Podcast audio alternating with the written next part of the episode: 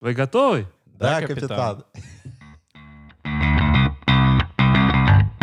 Ну, Максим, в этот раз должен был быть ты. Ну Я да. не знал, что должен быть я. Ну хорошо, давай еще раз. Еще раз. Еще раз? Ну еще раз. DevOps Kitchen Talks. Начинаем готовить. И сегодня у нас в гостях Юра. Юра, привет. Привет. Юра, как дела? Неплохо. А, Юра в этот раз решил сказать неплохо. В прошлый раз ты сказал хорошо, в этот раз неплохо. Да, потому что второй раз записываем. Оно, настроение ухудшилось. Ну Ладно. Да, бывает. Так, ну что, ребята, у нас сегодня Много новостей. много новостей. На самом деле, у нас сегодня большое событие. Пятый выпуск. Юбилейный. Я вас поздравляю вообще- с этим. Пятый не считается юбилейным, А почему? ну, потому что считаются круглые даты. 10, 20. А, ну, это остальное не просто считается юбилеем. А 25? Нет. Не считайте Ну, 25. Слушай, ты же тоже работал в госсистеме. Ты же знаешь, что на такие юбилеи не выплачивают никакие дополнительные премии. Я не настолько стар, чтобы доработать до какого-то такого юбилея. До 25-летия. Молодой Юра пришел к нам в гости. Ну окей, ладно, погнали по новостям. Что у нас сегодня? Beyond Corp. а, Аналог VPN от Гугла. А, Юра очень негодует и говорит, что это какая-то херня. Я буду с ним сегодня спорить по этому Совсем темам. аналог VPN. Бы сказал, это новый подход к предоставлению доступа к Давай в деталях ресурсам. поговорим. Да, в общем, это предоставление секьюрного доступа к внутренним и не только внутренним ресурсам э, вашей корпорации. Последний Python 2.7, версии 2.7.18, вышел буквально 20 апреля 2020 года. 20 часов 20 минут. Если бы еще было бы 2.7.20, вообще было бы огонь. Так, лежал GitHub. Опять Юра негодовал по этому поводу. Юра вообще Больше не гадал. Да я Ubuntu, Ubuntu доволен. 20 версия LTS. Это я доволен. А Юра у нас спец не только в LTS, но и... В TLS.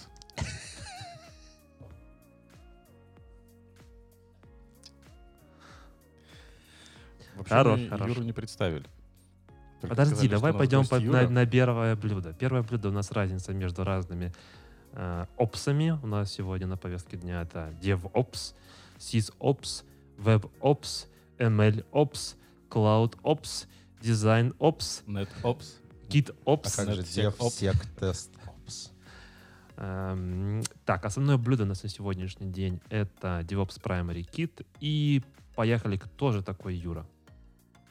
Юра, ты кто? Я Юра. У меня есть сайт Юрец Про. Можете все зайти, восхититься этим лендингом. И там все написано. Ну, я, в общем, э, SRE в маленькой компании, продуктовой, теперь уже в двух. Э, Я думал, он скажет продуктовнер. Нет, я думал, скажет, что я SEO э, теперь двух компаний. Я думал так, я в маленькой компании продукт оунер Продуктовый. Продуктовый, да.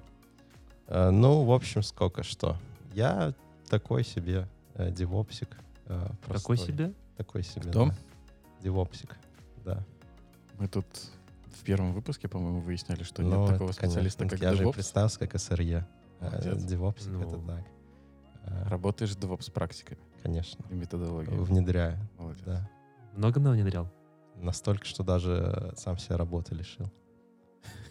В смысле? Что Ну, случилось? вот у меня сейчас вторая работа, ровно Мгм. потому что в первой за полтора года я все сделал, и остался только суппорт. Я ушел на, ну, типа, на аутсорс.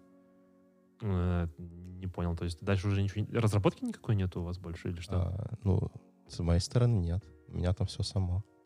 и Там и тебе дальше пайплайны сами строятся, там мониторинг расширяется, сервера Звучит как поднимаются. AI-Ops. В- ну, про- AI-Ops. ну, в общем, я остался там на суппорте, на четверставочке, на случай каких-то внезапных... э, А так у тебя не две работы. У тебя, получается, даже одной работы в целом нету. Почему? У меня есть полноценная работа, новая. Ага, А новая. в старой у меня 0,25. четверставочки. Да, получается две работы. 1.25. 1,25. Это не две работы. Ой, ну у вас тоже, наверное, не один. А, Одна единственная и любимая. Ага, на 0.33 по пятницам. Нет, у нас сегодня у Максима 0,5. Сегодня 0.5, да, но сегодня воскресенье. Но, Не да. рабочий день. И завтра еще, кстати, тоже не рабочий. И послезавтра. И О, после Очень приятно. А, Куча- а куча ты? выходных. А ты? Ну, Я вчера работал, на три выходных меня радует. И завтра будешь работать? Не, завтра не буду, у меня три выходных. Я А. очень рад этому моменту. Ты работаешь один через три? Нет, я работаю 6 через 1. Шесть через один? Да. Почему? Ну, в субботу в основном рабочий. Юра, всех денег не заработаешь. Ну, так. Может, Ну, и заработаешь. постараться можно. Конечно. Но, вез- Пока судя по всему, Юра очень везешь. старается Пока, заработать. пока везешь, везет. Везет? Везет, пока везешь. Мгм. Окей, я понял. Кто читал про Beyond Core? Я читал. Я даже открыл статью. э, Ты даже не поверишь, какого она года. По-моему, 2016 года. Ребята впервые, вообще, как я понимаю, эта м, разработка велась вне зависимости от Гугла. Я смотрел прессу, в Гугле они уже 10 лет ее используют. Ну, потенциально да, но есть такой журнал, как я понимаю, логин. И они там представляли свою вот Beyond в целом, то, что, что это такое, и как. Вот э, Юра, Юра говорил, что он все читал. Юра. Юра, Немножко. дай схему. читал. Ну, схема такая простая. У вас должно быть веб-приложение, которое торчит в интернет, и вы его по каким-то причинам а, не можете в нем сделать авторизацию для всех своих пользователей. И вот здесь вы можете включить эту а, подделочку и получить авторизацию со стороны Гугла. Вот. Это, как они называют себя, лучше, чем традиционный VPN, сомнительно. А в чем отличие от VPN? Подожди, подожди, стой. Стой, стой, стой, стой, стой. Давайте я внесу коррективы. Тут вот в этой жу- журнале, да, вот есть статья большая, они расписываются. Ссылочка будет в описании. Ссылочка будет в описании, да, обязательно. Что они здесь описывают? Э, Юра сказал, что если у вас есть какое-то веб-приложение, не обязательно. Тут есть множество составляющих частей. Это откуда идет, да, data source. Потом есть access intelligence, который проверяет на то, что да, как, откуда ты, кому чего и всякое прочее. Есть gateway. И есть ресурсы. И в ресурсах здесь вот, э, что мне понравилось, что здесь есть network VLAN. Ну, тогда уже больше похоже на VPN. Но по той статье, которую я читал, там только веб-приложение. Здесь то, что они пишут, вот ребята в целом описывают, да, вот этот вот Beyond Corp Design to Deploy от Google, э, они говорят о том, что эта штука не только для того, чтобы э, выдавать тебе к приложению доступ, а для того, чтобы контролировать э, доступ к приложению как внутри, то есть вот представляешь, там корпорация Google, да, там, я не знаю, сколько их работает, но я подозреваю Много. тысячи, Да. да. И каждый день наверняка они там нанимают тоже там ни одного человека и прочее.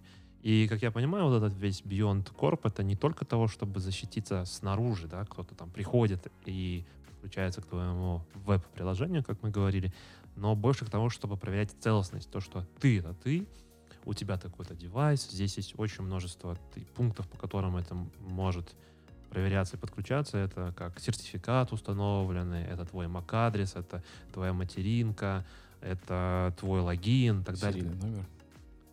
Или устройство какого-нибудь. Или твой. Ну, они тут э, пишут в целом про проблему, то, что это твое устройство Нет, может ломаться. Когда ты подключаешься изнутри, наверное, все-таки меньше проверок нужно, чем когда ты подключаешься снаружи. Тут все достаточно не так просто, как кажется. Да, если читать то, что написано в- на Хабре, ну, статья с Хабра, да, взята, то кажется, что действительно, что если у тебя есть веб-приложение, ты просто хочешь к нему дать доступ, вот, типа, есть Beyond, который э, по твоему логину, твоему девайсу составляет фингерпринт, условно. Еще можно использовать физические способы аутентификации типа стиков. Они поддерживают. Железок ты имеешь в виду. Да. Мгм, я понял. Ну, потенциально да, то есть подключенно, не подключенно, но я задавался вопросом. Зачем? Нет. Если я прихожу в кафе, Ага, там есть такой кейс. Да, и начинаю подключаться к какому-то своему там внутреннему приложению по достаточно sensitive информации, к финансовым документам. Они тебя порежут. Э, Кто меня порежет? Прокси, который там стоит. Почему они порежут? Они как раз таки говорят о том, что вот в этой статье и в, и в целом там... Какого года статья? Э, Сейчас скажу. 16 Так, 16 да. Я просто смотрел презентацию, скажем, там какой-то французской компании, которая использует Мгм. эту технологию, и она была 18 года. И там как раз приводили пример, что вот у нас, допустим, есть сотрудник Джо, у Мгм. него есть корпоративный ноутбук, и он подключается из дома. Мы Мгм. знаем, кто такой Джо, мы знаем его ноутбук, и мы ему предоставляем доступ ко всем приложениям, которые у нас есть, согласно там полисе каким-то внутренним, ну, к которым ему нужен доступ. Но при этом, если Джо уходит в кафе и заходит со своего там планшета, мы знаем, что это планшет Джо, но мы понимаем, что он не из дома работает, а работает из кафе. Не знаю, каким образом они это определяют, наверное, по каким-то там IP-адресам или еще чем-нибудь. и мы ему можем предоставить доступ, но уже к ограниченному количеству приложений.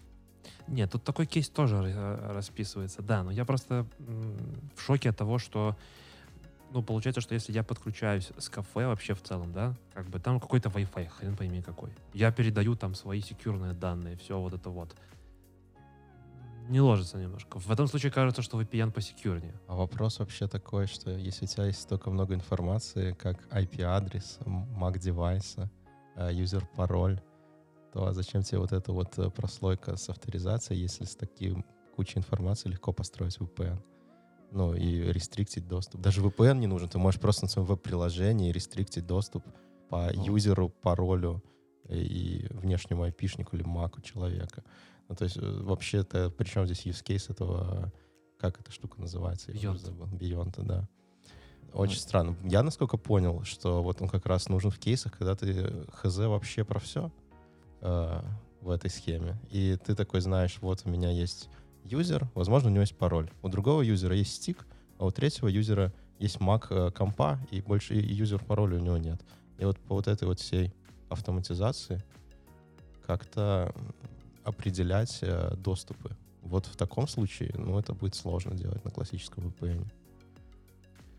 Ну, тут, Как я понял use case, они наоборот хотят отказаться от того, что мы доверяем тем сетям, по которым вы передаете данные. Мы мгм. доверяем самим данным. Поэтому нам не важно, где вы будете сидеть, в кафе, по э, подключаться по Wi-Fi или из дома. Мы не смотрим на ваши каналы. Мы смотрим именно на то, что вы передаете. Ну, такое, а как же человек в серединке, когда ты в кафе? Это ж так легко делается. Ну вот тут в схеме, да, в схеме подключение происходит через прокси. И как я понял структуру о том, что на твоем э, устройстве так или иначе стоит некий агент. Этот агент устанавливает э, э, сертификаты возможно, потенциально тоннель к этому гейтвею. И даже если у тебя там Wi-Fi, скорее всего, ну как бы я Ну, если у тебя есть туннель, то это уже слишком похоже на VPN. Ну, то есть, что? Это такой удобный А, VPN Тут, возможно, названием? не этот тоннель, который ты создаешь сессионный, да, то есть там совсем VPN, что ты поднял и пошел весь трафик Мгм. через него, а скорее все заворачивается в SSL, в пакеты, да, и дальше они пошли именно к этому гейтвею. А с гейтвея, вот прям несколько гейтвеев здесь есть. Network Speech, ой, Switch, э, Web Proxy, Interactive Login и прочее. И дальше уже как-то к ресурсам. И как я понял, это еще штука, ну вот очень важно, то, что она подключает тебя к определенным виланам. Есть некое взаимодействие, я понимаю, еще с сетевыми устройствами, которые могут определить, где, в какую сеть тебя закинут. Ну, с Но виланы на, на, каком, на чьем уровне они получают? Я хочу вот воспользоваться этой технологией, да? У них там есть методы переноса, допустим, внутренней AD своей в Google IAM. Identity. Мгм. Да, можно тогда их всех шифтануть. Вот я всех шифтанул своих пользователей, я хочу воспользоваться. Откуда я буду эти виланы, где я их буду настраивать? Ты классный вопрос задаешь, да, я как бы не знаю. Э, Я думаю, что того, что Google представила, если мы читаем эту новость, что, что Google представила, то больше use case, конечно, то, что Юра говорит. То, что у нас есть GCP, облако, внутри него есть какие-то юзера, и есть B-приложение, которое хостится там либо в самом же том же облаке, либо же, возможно, в онпреме, и мы хотим предоставить этот доступ к этому приложению снаружи, чтобы сотрудники могли открывать. Но при этом, если ты не сотрудник, то ты не откроешь. Даже до окна, как я понимаю, веб-приложения. То есть у тебя должен пройти аутентификацию, грубо говоря, ты должен кинуть куки там гугловые о том, что э, да, я такой-то, такой-то, там Вася Пупкин, такой-то, такой-то, с такого-то девайса, со своего там андроида, Samsung какой-нибудь, да, там S7, не знаю, какой-то еще. И вот я открываю именно вот сейчас это приложение. Ну, представили они его, потому что сейчас все сидят из дома, и нужно предоставлять людям быстрый, быструю возможность подключиться к своим ресурсам корпоративным. И если кто-то не озадачивался до этого настройкой VPN и всего остального, или их ресурсы в данный момент не могут выдержать такой наплыв пользователей из дома, тогда как альтернатива Google предлагает воспользоваться их сервисом Beyond. Ну вот мы до подкаста, Ю- Юра говорил о том, что VPN поднять легко. Да, вот у меня такая загадка, что что за кейс, кто кастомеры вот этого продукта. То есть если вы IT-компания, то, скорее всего, вы озаботились поднятием VPN, и это небольшой демант его поднять. Если вы не IT-компания, а, ну тогда, возможно, да, но тогда у вас должно быть все через веб-приложение. То есть вы такая не, вот э, такой кейс, который я вижу, это вы не IT-компания, у которых внутренние все ресурсы на веб-приложениях. И у вас нет авторизации, потому что вы считали, что во внутренней сети все сисурно. Вот, и вам теперь... э, Как? Сисурно, конечно. Э, И вам теперь Английский нужно... Ну да, еще много будет таких слов. Комплюктер, например. Э, И вам теперь нужно как-то сделать быстро доступ извне. Вот. Ну вот тогда такой кейс. Ну это такой... Ну, Ну, смотри, тут ну, рынок, да, это есть рынок, но... по схеме рекламной не только веб-приложения, да, виртуалки, инфраструктура, тоже доступ предоставляется. Ну, надо смотреть, как это все это работает. Но по, по, условно, по статье на Хабре видно только, что это веб-приложение. Я тогда очень возбухнул по этому поводу. Короче, статья на Хабре не раскрыла тему сисек. Совсем. Нужно дочитывать в остальных местах. Не, нужен просто кейс, чтобы кто-то работал именно в такой компании, и, у него был use case, зачем это поднимать, и вот тогда будет понятно, как это делать. А так я не понимаю даже, зачем мне смотреть на это приложение. Ну, такое. OpenVPN поднять, типа, два часа работы. Ну, я думаю, что на самом деле м, дьявол кроется в деталях в данном случае. Ну, да, тут как бы если с точки зрения ресурсов брать, то здесь есть вебапы, VM-ки, SaaS, э, инфраструктура, API твои все. И у нас перед этим есть еще какой-то access control, DDoS и TLS termination. Потенциально есть прокси, к которому мы приходим секьюрно, и если там будет DDoS, то мы еще э, защищаемся DDoS для наших приложений аутентифицируемся, авторизуемся, понимаем, куда, чего у нас есть доступ, и дальше проходим. Ладно, окей, я предлагаю, может, дальше. Погнали? Погнали, да. Так, ну все, с VPN закончили, Да? Да. точнее, с Beyond закончили, поехали дальше. Следующая тема у нас это 20 апреля 2020 года вышел последний релиз Python 2.7. 18. Это последний релиз ветки Python 2.x. Кто когда вообще писал на питоне последний раз? Сейчас Юра скажет вчера. Не-не, месяца два, наверное, назад писал. Промэкспортер. Я? Хочешь спросить, у меня когда последний раз писал? Наверное. Ну, я такой хороший, нормальный... Курс рекламировал хороший. Да, я рекламировал курс вот, хороший. ты точно вчера писал, значит. Нет, я вчера не писал. Э, Я писал где-то давновато, на самом деле, это примерно год назад. Я писал приложуху. Ну, как приложуху? Я писал автоматизацию, которая должна была расхерачить, э, простите, э, разбить на части PDF-файл и, согласно таблице, разослать э, те страницы, которые нужно, рассылать по почте. Вот такая штука. Мгм. Идея, короче, такая, что в один PDF-ник закидываются все жировки для моего дома. Так. А, Печатали это все на принтере, это больше 100 квартир, а, и потом клали это все в почтовые ящики. Я сказал, ребят, ну что вы херней страдаете? Дайте мне это просто PDF-ник, я его разобью, и, соответственно, там те страницы, которые э, принадлежат той или иной квартире, я буду просто рассылать. Как тебе дали доступ к счетам всех квартир? Жировкам. Это не счета, а жировки. Просто вы- мне просто Ну, если бухгалтер... ты в подъезд зайдешь и по- из, из почтовых ящиков подостаешь, у тебя тоже будет... тут тоже таким не занимаюсь. Ну, я не... щ- Можно сказать, что это sensitive информация, вопросов нету. Но как бы в целом идея была такая, Что что... фамилии людей есть. э, Фамилия, адрес, Ну, персональные данные. да, но я их не хранил у себя. Ну, Что ты ж с ними работал, обрабатывал, еще потом и рассылал. Нет, у меня... Что, что у меня хранилось по факту? Номер квартиры, e-mail, на который нужно выслать. Все. Сама PDF-ка. Ну, PDF-ку нужно парсить. Я не парсил где весь PDF-ку. Я процессинг просто проходил? на моей локальной машине. То есть ты хочешь сказать, что процессинг проходил на локальной машине, но данных у тебя не было? Да, походу, все вырежем. Вот такую штуку я писал. Но я уже писал на Python 3.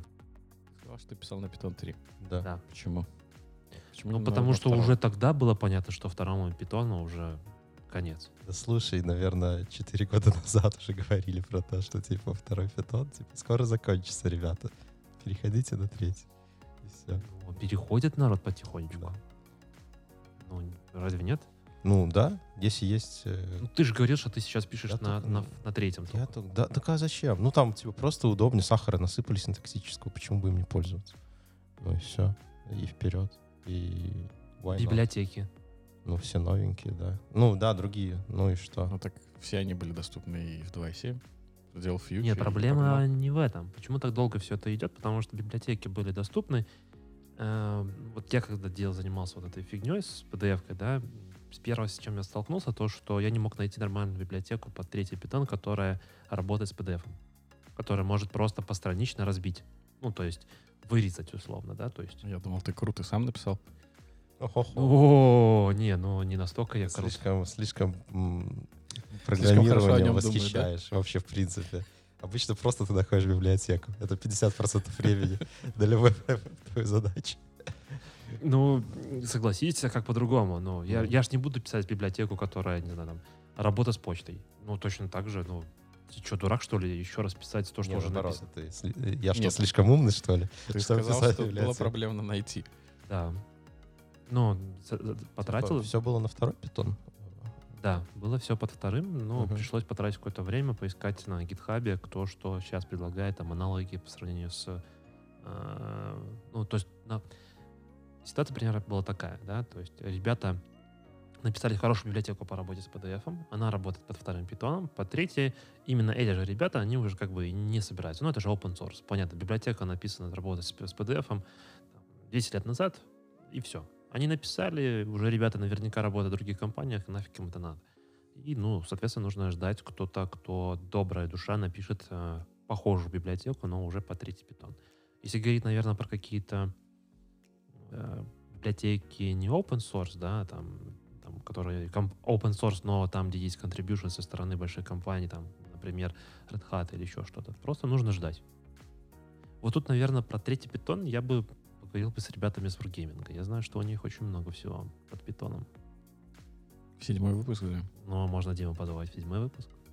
Хорошо. Мне цифра 7 нравится. Шестой, любимый. шестой мы уединенно будем проводить. Нет, шестой же у нас уже есть А, эксперт по номаду. Он же, кстати, тоже с Wargaming. У него и спросите. А можно, кстати, и у него спросить.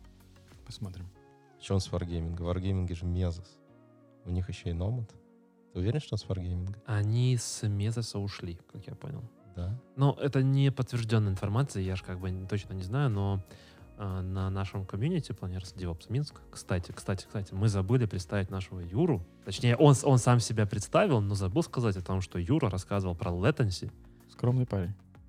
и доклад получился на достаточно высоком инженерном уровне. И я всем крайне рекомендую, если вы хотите уменьшить latency вашего веб-приложения, то Ла- Латентность уменьшить. это русский перевод. Э, то крайне рекомендую посмотреть на YouTube-канале DevOps Минска второй метап. А, Ссылочка в описании. Ссылочка в описании. Юра в течение 45 минут рассказывал, какие есть способы а, для того, чтобы увеличить, уменьшить latency в несколько раз. Да, в 9. Может быть и больше. Ну, это если вам повезет. Это реклама в сторону Юра. Вообще ты должен был это сам да, это, сделать. это ну, ладно. реклама э, всем смотреть DevOps Минск. Кто смотрел Change... Change... Как они? там Что? Change- Change, no- change Note или Release Note. Кто-нибудь вроде Change Notes называется. Я думал, что ты. Notes. Я? Вот Да. этого 2.7, 18? Да. Ну, я смотрел, ничего интересного там не увидел. Там только мы пофиксили, мы пофиксили то-то, пофиксили memory лики. Там Блин, пофиксили 2.7 то-то. вышел в каком-то 2010 году примерно. Ну, там они и фиксят вот с этого времени 10 лет. Э, Мы за точно сейчас проверим, в каком году вышел. Ну, смотри, они же пишут о том, что спустя 10 лет после выхода 2.7, спустя 10 лет. Вот, то есть от 2.7.0 до 2.7.18 прошло 10 лет. 10 лет. Ну, как раз время, чтобы липки обновились. Ну, Ну, мы уже привыкли, в принципе, к тому, что ишью по 8 лет висят на некоторые Продукты. проблемы. Да, на некоторые продукты, на некоторые проблемы. Так что питон в тренде в этом плане. это ты хочешь сказать про продукт, который начинается на букву Gen, заканчивается Inks? Джен — это три буквы. Ну, я думаю, что не он один грешит этим. Ну, open его, source. его надо... Ладно.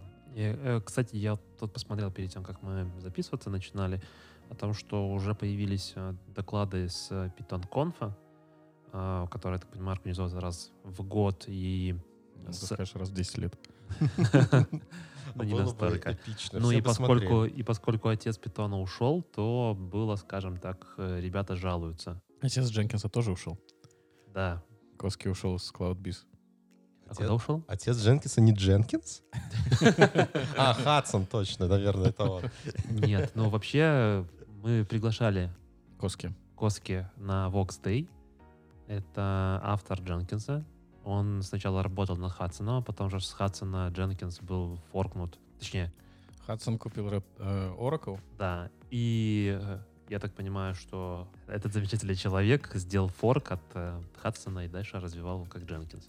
Ну, может, не лично он, но комьюнити сказала, что мы не хотим идти с Oracle, нам не нравится та политика, которой они придерживаются, поэтому давайте мы будем пилить свой продукт. Ну, окей. Много про Python 2.7.18 мы рассказали. Кто-нибудь еще хочет что-нибудь дополнить? Он просто есть. Э, Юра, вот ты пишешь с, э, на питоне. Что ты пишешь? Ну, последнее, что я писал, это Prometheus экспортеры. Для каких-то бизнес-задач именно таких, ну, которые ходят в баски, собирают... Парсинг, короче.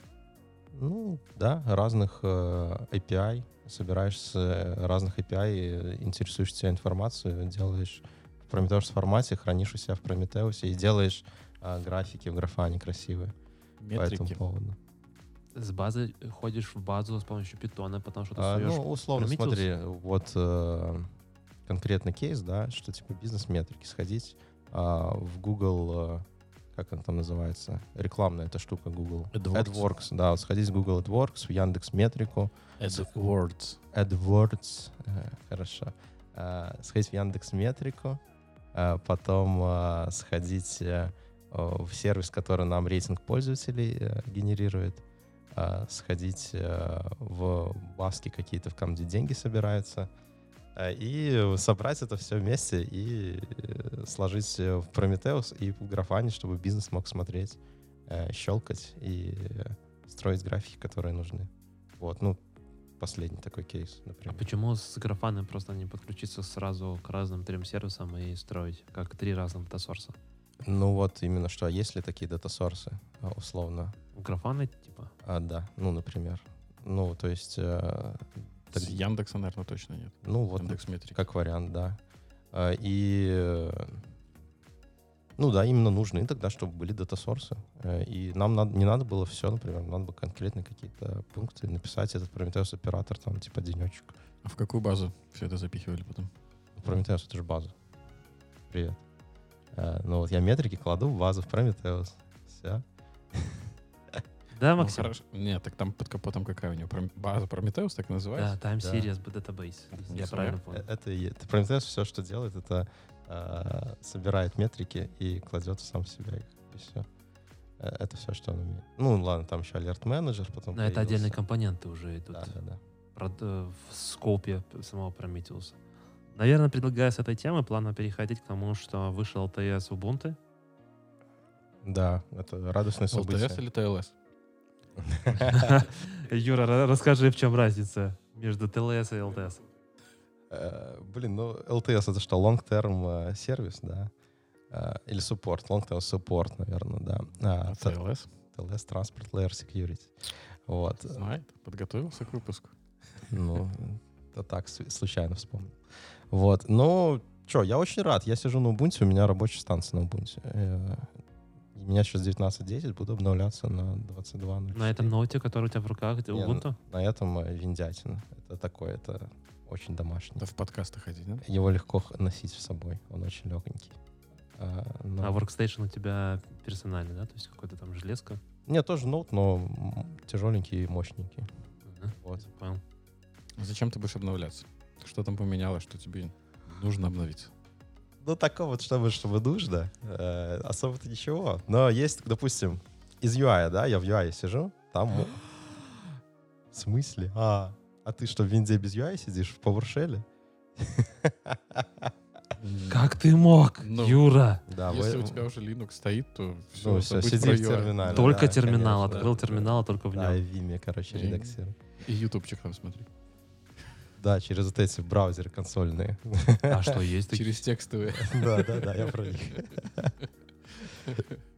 Ну а что, субтитры тебе показывают, и все, и хорошо. Смотришь YouTube. Да, из- из- да, Раньше игры были псевдографикой, все счастливы были. Хорошие игры. Какие, что, что, Ладно, что- короче, что там хорошего? Например, можно теперь приложение объединять в папочки. И, ну, как в Андроиде, например, можно свои приложения сгруппировать, у Мгм. тебя там будут папочки. А, ё. Ну, это из э, веб-интерфейса, э, свеженького. Вот, потом там темную тему добавили. Вообще самое главное, зачем нужна Пош- эта... Пошли за, за Apple, Ну, конечно. добавили темную Да. тему. За всем весь мир пошел в темные темы. Да. Ну, а что, там из хороших... Ну, об- обновились все дефолтные тулы, которые идут из коробки. Там условно... OpenSSH 8.2. Да, с двухфакторной э, аутентификацией. Прикольно. Но это же типа не как десктоп, это на сервер больше ставить. А вот сервер я еще подожду немножко. Э, Чего-нибудь, может, какие-нибудь хотфиксы еще зальют туда. Ну, тоже, наверное, надо обновляться. Питончик 3.8. Вот, все, уже нет второго. Уже из коробочки третий. Всё Можешь хорошо. доставить. Да. А сколько ЛТС поддерживается? Ну, или 5, или 10 лет, мне кажется, 5. Вот. Достаточно прилично. Да, ну, отлично. Ну, например, смотрите, как, э, вот я обновляю Ubuntu каждые полгода э, на вот эти не LTS э, версии. И, например, в прошлой версии там э, CURL сломали просто. э, ну, какая-то версия была голибенькая, и там э, минус V, когда делаешь, там вместо подсветки какое-то разнообразие цветов какое-то плюет тебе в э, терминал, и ничего не понятно, что происходит. Это просто фиксается, ну, типа, билдом из сорцов э, курла. У тебя хобби такое раз в полгода обновляться? Так она сама, типа, говорит, у меня, я прилетели, обновление, обновись, перезагрузись три раза, и все. И А я- что три раза? Ну, Это что, винда, что ли? Так положено. ребут. воз- возможно, да, это, возможно, просто такой тренд от винды, они решили, надо побольше обновиться. Побольше, Побольше ре- ре- репутация. ребутнуться, да, ну. Так, А ну, один раз ребутнуться недостаточно. Давайте еще. Всегда надо три раза, чтобы наверняка. Это это- опытный это- девопс это говорит. Закон, Это- закон винды. закон сисадминства. Один, из- один из пяти, наверное, там. После работает не трогай, а потом, если что-то не работает, перезагрузи три раза. Наверное, также перезагружали ребята, когда лег GitHub, да? Там не три раза. Там не было три раза веселее. перезагружать? Я сидел, в общем, я э, как раз читал документацию на Тулу, называется «Центрифуга». Э, и там вся документация на GitHub Pages. Ну, то есть они хостятся. Что за тула центрифуга? Центрифуга — это PubSub, э, message брокер Мгм, для Go. мгм. Вот. И, короче, я как раз э, раскурил эту документацию. Она вся хостится на GitHub Pages, ну, что, типа, очень удобно. Но в в рамках того, что GitHub лежал, я открываю просто ссылки. У меня в каждой ссылке кастомная ошибка от э, GitHub. Там пятьсоточка, там красивые эти картинки джинкса. Иногда джинкс просто, типа, error. Э, ну, они просто ребутали ну, я онлайн следил, как они ребутают сначала Jinx, у меня ошибки Jinx, потом у меня юникорны ошибки летят. Может, у них просто в контейнерах и рестарт always стояло. Нет, а может быть у них все в кубернетисе, и в кубернетисе какие-нибудь ливнес пробы, которые проверяли, что ага, Все киляли, да? все нафиг еще раз э, вокруг. Это из best practices, ребята. Ливнес пробы очень аккуратненько используйте. Я вот ждал, будет ли упомянут. Когда, когда, Когда в какой- это на какой называть? минуте будет слово Kubernetes, да?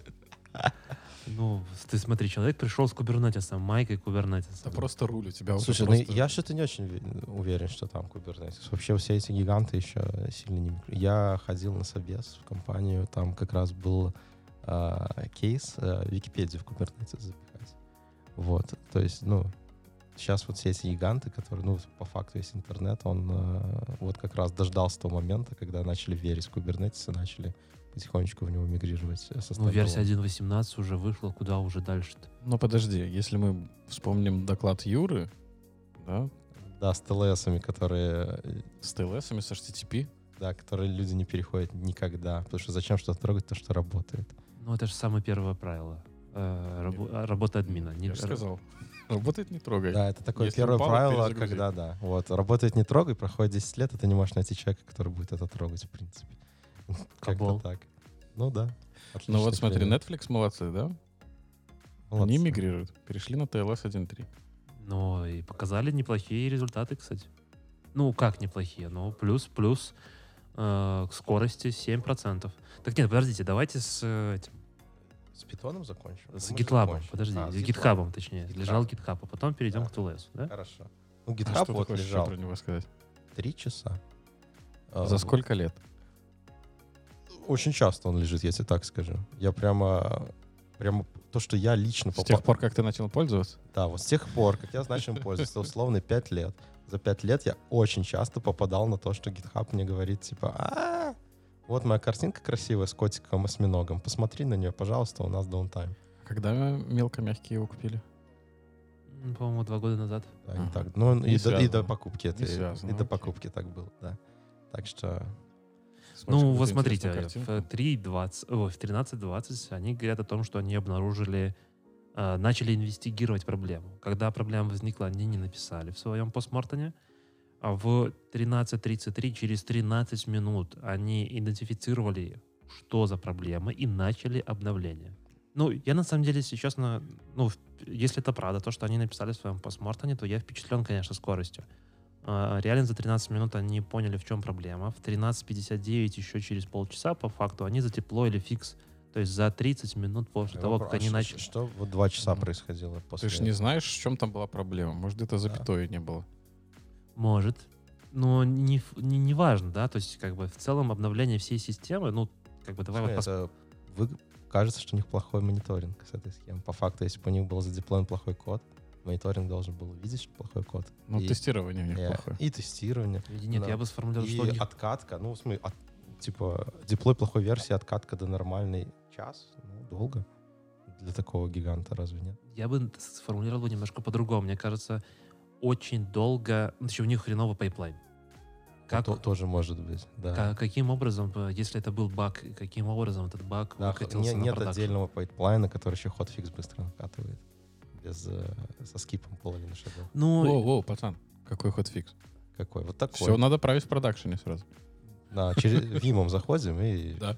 на всех, се- так На всех вот серверах. По времени, час времени примерно похоже на то, что кто-то заходил. Если я тыщу код, я тыщу его в продакшене. ты хочешь сказать, что за час можно зайти на все сервера GitHub а? Я, кстати, у меня есть инсайт, что у Википедии два сервера. У всей. Э, Я, я не буду спорить, знаешь почему? Потому что, скорее всего, два сервера, а потом CDN. А, ну, скорее всего, да. И там статика. Ну, Википедия же статика. Да. Ну, такой, я вообще хорошо. Да как GitHub тоже статика по большей части. О, да не, ну come on, чё, у ты что? Динамический код.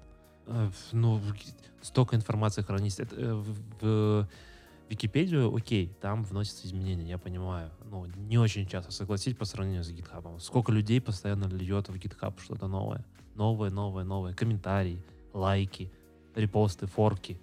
Но при этом это не мешает Джимми Уолсу деньги просить с людей. Помните этот мемчик? Нет.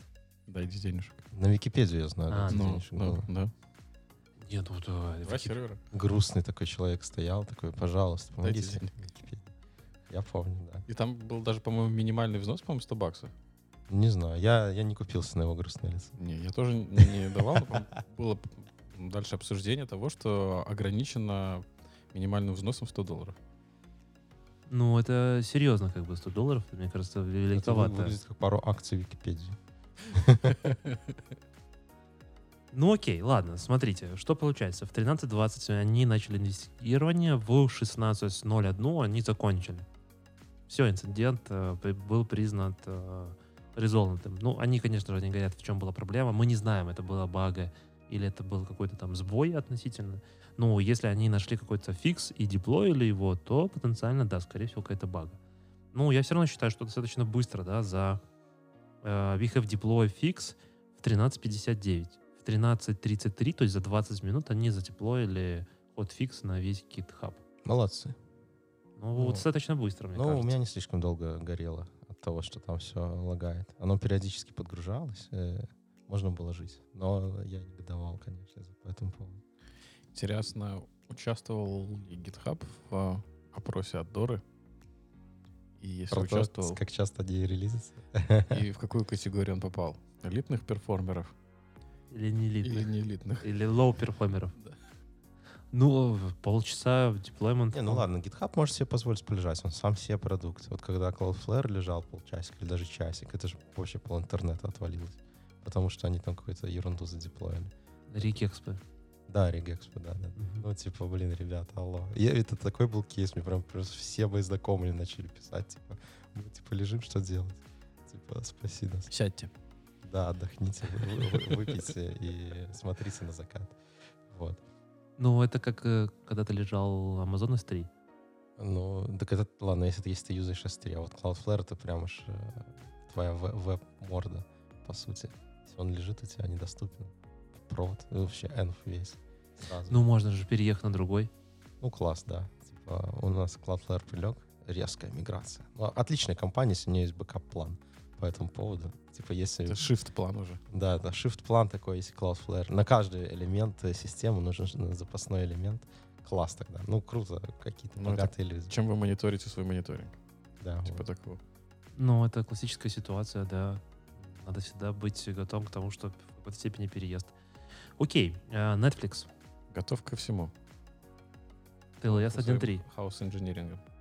Блин, House Engineer круто. Вот вы знаете хоть какой-нибудь проект там, где он есть? Netflix. Но это ты так э, не знаешь, это они так тебе говорят. Нет, они же всегда приводят. Еще я, знаю, что... был, ну не, они сами эти тулы все с House Monkey придумали. Но эти, я был на этот клауд, что там, CNCF, короче, метап Минский, там чуваки, Cloud Native Foundation, э, Computing Foundation. Да. да.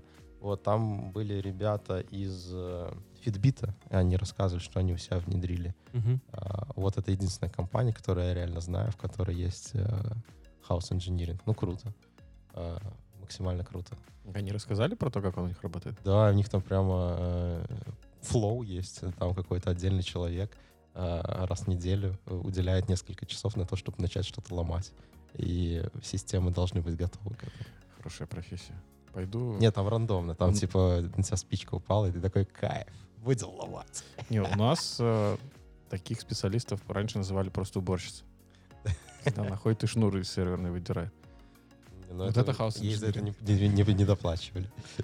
А, Она теперь видишь, теперь это практически специализированная профессия.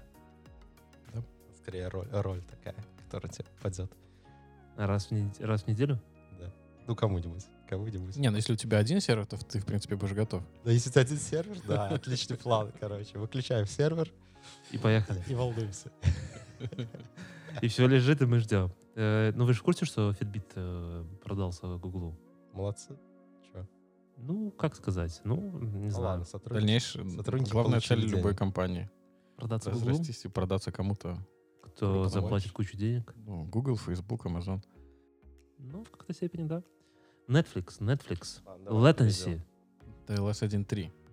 А, Напомни тем, кто не смотрел, чем 1.2 от 1.3 отличается. а, секунду, я еще открою эту ссылочку с Netflix, только непонятно, где она. Э, в документе там Ну, прям понятно, есть. что я Ре- ее открыл, у меня релиз ноуты к подкасту. много вкладок. все, не тянет ноутбук. Так потому что на винде. Ну, Или ты не мультизадачный. Да я просто тупенький. Все очень просто с этим решается. Собрались трое тупеньких. Двое. Вот, двое. Двое. Не надо тут, пожалуйста, всех Два обобщать. тупеньких, один старенький. И один умненький. Не будем называть, кто есть кто. Юра, Ладно, я, ближе к я и микрофону. так расскажу, что такое ТЛС. Мне для этого статья не нужна. Во-во-во, парень, полегче. Конечно. Ладно, Щас я статью придумаем. читал. Короче, статья отличная про то, как Netflix внедрила TLS 1.3 вместо TLS 1.2. А, Обновила, скорее. TLS 1.3. Netflix.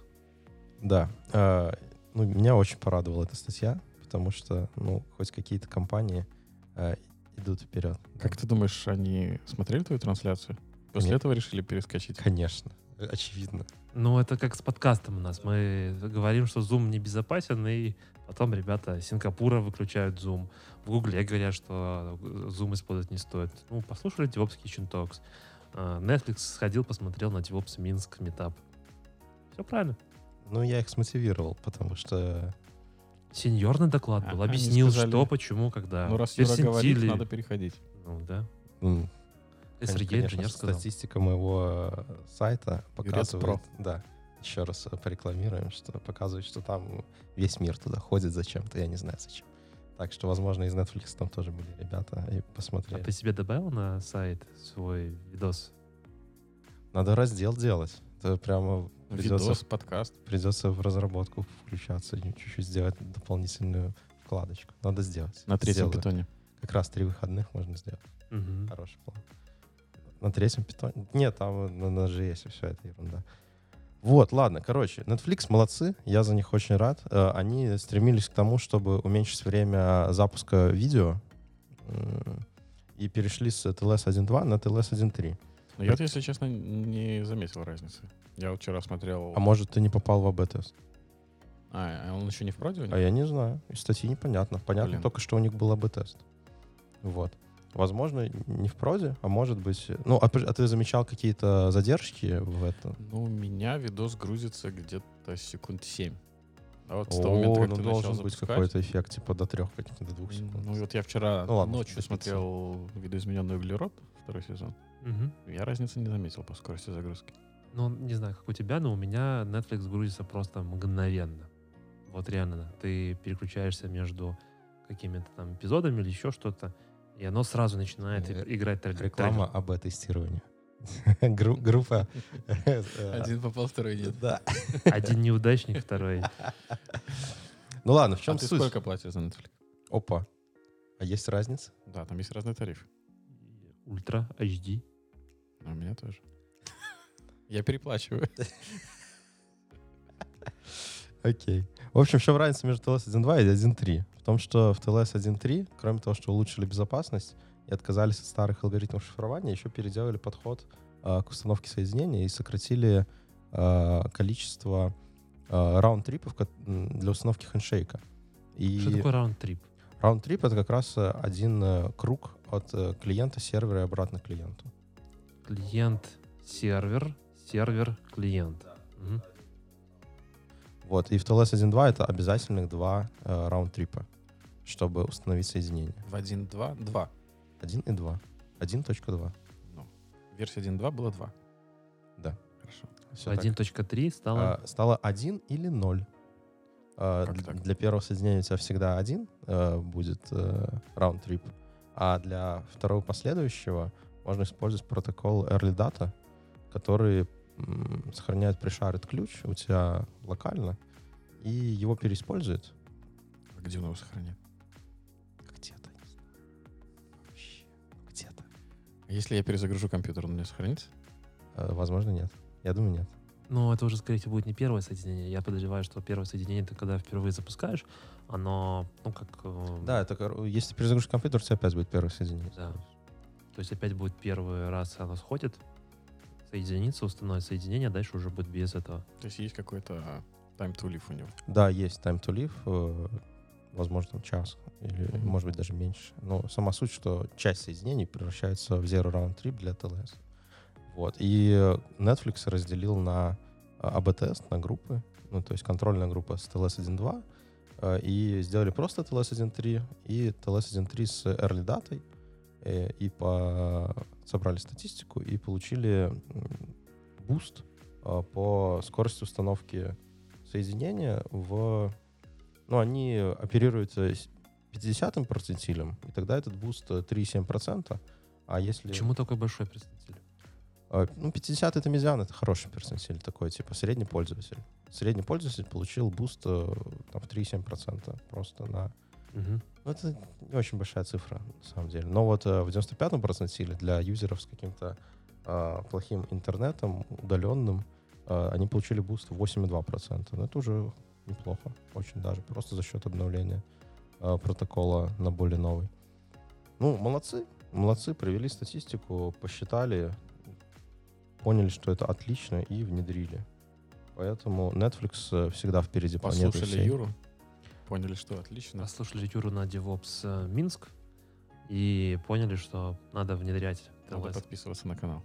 Конечно, надо подписываться на канал, ставить лайки, И писать комментарий. И Писать. колокольчик. колокольчик обязательно. Предлагаю к нашему основному блюду пойти. Точнее, не основному, а к Статье. статье «Первое блюдо». Это про сисопс? Это про разные Про опсы. все опции. Опс, опс. Это как э, сделать себе прибавку к зарплате, добавив три буквы в названии профессии. Так что, ребята с... э, э, Откуда-то. откуда-то, да, я, я, я пытаюсь прочитать их сайт, называется Gen... Кинс? Нет, Джен- Best Tra- Training. да, Gen Tra- Training. Ну, э, не знаю, с моей точки зрения статья достаточно странная, вот честно. У них тут эм, странное определение, что такое DevOps, что такое SysOps и так далее. И в целом. Есть еще какое-то определение WebOps, плохо раскрытое. Ну, Да. как э, плохо раскрытые? Они там фокусируются больше на том, что WebOps — это чуть- те чуваки, которые работают с Node.js. Но я прочитал эту статью два раза, чтобы понять, что они хотели сказать. И я, кажется, понял Давай. суть. что у меня на одной... Я работал э, в немецком банке, и вот у меня была отдельно э, команда DevOps и команда SysOps. Они были прямо строго раз- разделены по своим обязанностям. Мгм. И, возможно, у них тоже так. И вот поэтому они делают между ними различия. И DevOps — это были такие ребята, которые а, за отказоустойчивость и за CI-CD, условно. А, это все были обязанности. и релиз инженер. Да, да, так и есть. Build и релиз инженеры — это DevOps, команда. А SysOps — это вот Ops, которые делают юзеров, создают э, сервачки, поднимают, виртуалочки, додают доступы. э, У вас тоже был переброс через стену? Ну, то есть одна команда сделала, и дальше тикет кинула следующую. Ой, там сложно было, там скорее надо было писать тикет и искать 15 тысяч менеджеров, которые заставят этот тикет шевелиться, чтобы все SysOps что-то заработало. А, Ну, не true DevOps. DevOps ограничился это только названием это называется ETIL. А тут они рассказывают, кстати, про то, что э, у кого какая деливери. Вот, и как раз вот я в этой статье прямо сделал параллельно свою работу, что реально вот если у тебя ETIL, то у тебя, скорее всего, SysOps, которые работают по своим планам, у них есть э, приоритеты, они четкий шедулер, когда они какие-то таски делают э, и все такое. И, ну, это имеет право на жизнь. Это классический Ops. Просто ему дали приставку Sys. Все. Ну, Что такое, что такое ITIL? IT Infrastructure Library. Зачем? Фреймворк для управления процессами и для сервиса, наверное. Ну, не только сервис. это, это айтишная бюрократия, я бы так сказал. Ну, это набор, фрейм- фреймворк с набором best practices, который говорит, что вы можете его заимплементировать, чтобы сделать у себя, например, тот же сервис. Да? И, Пятитомник. а, на самом деле сейчас вышло ITIL 4. Ну как? Четыре тома. эм, ну, как недавно, по-моему, в прошлом году еще. И там ребята очень сильно все перелопатили. Теперь ITIL, описание самого ITIL, это одна маленькая книжечка. А, Ну, я слышал фидбэки, что при этом все те best practices и те процессы, которые были сформированы в третьем ITIL, хорошо расписаны и так далее, теперь в четвертом они полностью сломаны. И лучше все равно, если там э, нужно понять э, построение процессов IT, то э, лучше начинать с третьего IT.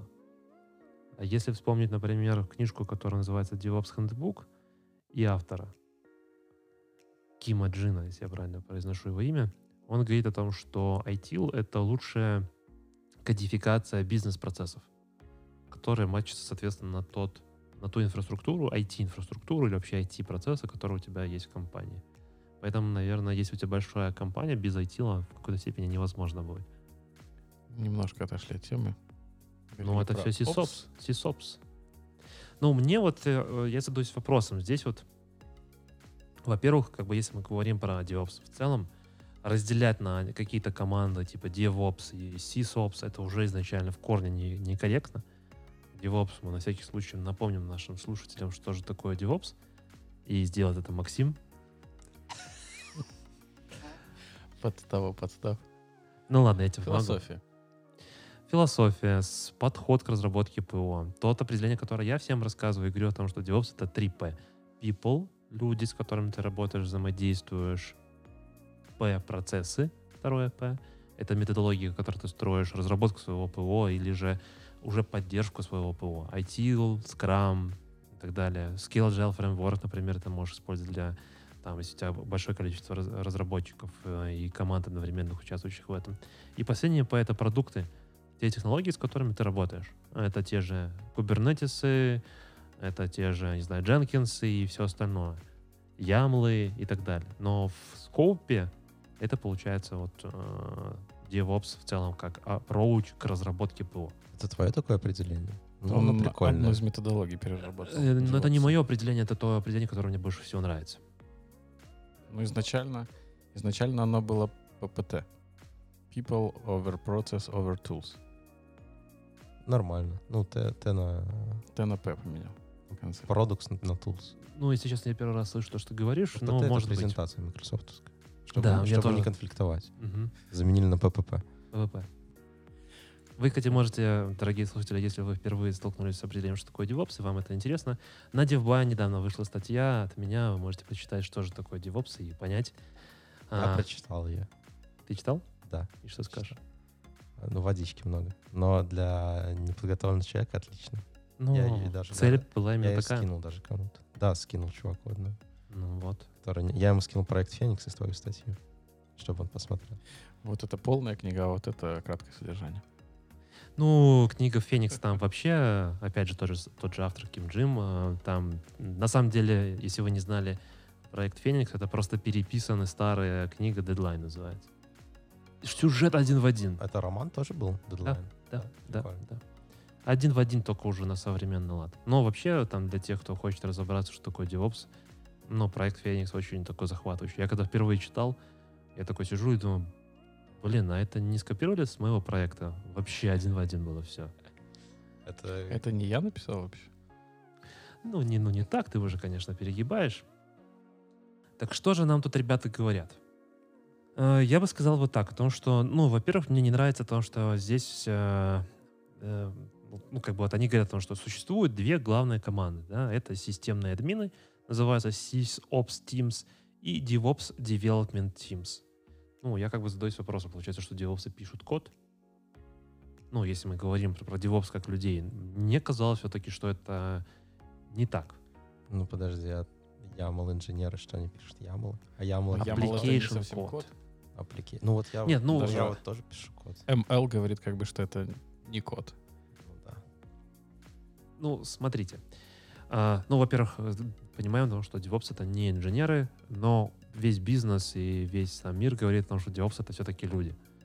А, возвращаясь, например, к тому же DevOps Минску, это комьюнити, состоящий из трех компаний, и там ребята участвуют в Wargaming. Они а, говорят, что у них на бейдже написано «Я DevOps инженер».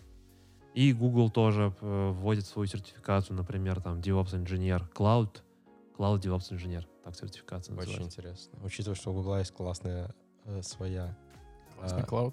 Нет, у них есть свое просто определение SRE и SPE, что ли. А, ну, то есть они просто всех разработчиков делят э, на две категории, которые занимаются конкретно написанием application кода, и которые пишут э, инфраструктуру и э, поддержку этого всего. Это просто две различные команды одинаковых разработчиков, и там есть ротация даже. Ты можешь просто пойти пописать в SRE, сходить в команду. Хочешь пойти на питоне попиши э, на месяцок. Э, ну, отлично у Гугла схема. э, и она никак не конфликтует с названием DevOps. Э, там их просто нет. Это вот именно что там, это методология. А вот в нашем рынке, да, DevOps — это просто прокачанные опсы, по сути своей. Ну, те опции, которые могут тоже писать код. Ну да, as a code, который не hands-on experience, э, просто пойду на 10 серверов и на Vim поменяю переменные. Ну, я бы немножко ну, по-другому Код сформулировал. или скриптинг? А это один и тот же код. же Но код. я бы его распределил бы по-другому. Есть application код. Это то, что по факту будет работать. Бизнес-логика. Это то, что приложение твое реально делает. Знаю, нажимаешь на кнопочку, оно тебя там переводит туда, появляется какое-то окошечко, бла-бла-бла, да? Ну, скриптинг взаимодействует с серверами, application будет взаимодействовать с людьми. Мне кажется, в 2020 году стоит забыть слово сервера и оставить только компьютер-ресурсы. Чаще всего компьютер-ресурсы — это некие объекты там в облаке, предоставляемые тебе как чем сервис. разница? А почему обязательно серверами? Ну, может, просто любая автоматизация. Э, Ну, условный скрипт, который генерирует метрики, потом на них смотрит, и в случае плохого результата, не удовлетворяющего какие-то SLA, делает какие-то последующие действия. Это не, не код, это же приложение полноценное. Но Просто оно не дает бизнес-value. разница между прямое. скриптингом и между девелопментом, да, программированием application ов будет в том, что твой application чаще будет направлен на работу с людьми, а твой скриптинг будет направлен на работу с тулами, механизмами, На поддержку этого application, по сути. А что это вокруг? Это будет компьютер-ресурс или что-то еще? Это вот как раз так. Ну, то есть, условно, э, пилим фичи или пилим э, инфраструктуру. Но это все равно SE-код. И там, и там. Это раньше было просто пилим фичи кодом, а инфраструктуру мы поднимаем ручками через apt-get install. И потом Vim идем и все меняем. Ну, интересная схема, но она чуть-чуть умерла. И поэтому по- появились эти все ops э, приставочки. Э, Умерла или люди стали ленивее? Я Ой, сомневаюсь, что она умерла, если честно. Нет, люди не стали, не людей, которые занимаются именно OpsWorks, очень много. Ну вот, пример, тот банк, в котором я работал, это CSOps команда, они реально занимались ручной работой. То есть там надо обновить переменные на пяти серверах, они ходили, меняли. На четырех было правильно, а на одном а, запятой не было, например. И были интересные продакшн ниши после этого. Кому-то на счет до запятой пришло, после нет. А, а то, что после запятой э, отправилось на другой счет. Специально такой баг был сделан. Ну, я на самом деле помню, была такая история, э, rea- э, такая true, true story. Э, финансовое приложение писал программист, и э, получалось, поскольку у тебя цифры твоего счета отображаются только после двух знаков запятой, да, центы условно, но при переводе, там, разных транзакциях, все, что остальное, да, там, получается, э, меньше, чем цент, оно все отправлялось на его какой-то там Класс. Парень, счет. парень миллионер. Или сидит. Уже, скорее всего, сидит. Но, ста- но стал миллионером, да. Да, да, да. Сначала стал миллионером, а потом си- сидел. С миру по нитке называется. Да, Ой, да, это краудфандинг э, 10 лет назад. да. Считаете ли это интересная профессия. Можно быть экспертом только в клаудах, Конечно. зная операционок, Да. не зная... А я считаю, что есть такие люди. Я их видел, я их собеседовал. Это неожиданные такие. Непонятно, как их собеседовать. Я но специалист интересно. по AWS, помнишь? История. Нет, Ну, напомню. что-то про сертификацию, когда мы рассказывали, и говорили, что я специалист по AWS, начинаешь спрашивать его что-нибудь, он ничего не отвечает. Зато Ага. сертифицированный Нет, специалист это по плохой AWS. специалист по AWS. Но это не CloudOps. Это чувак, который, скорее всего, подготовился к экзамену, как ты, к GCP за две недели, и потом все забыл, потому что ни разу этим не пользовался.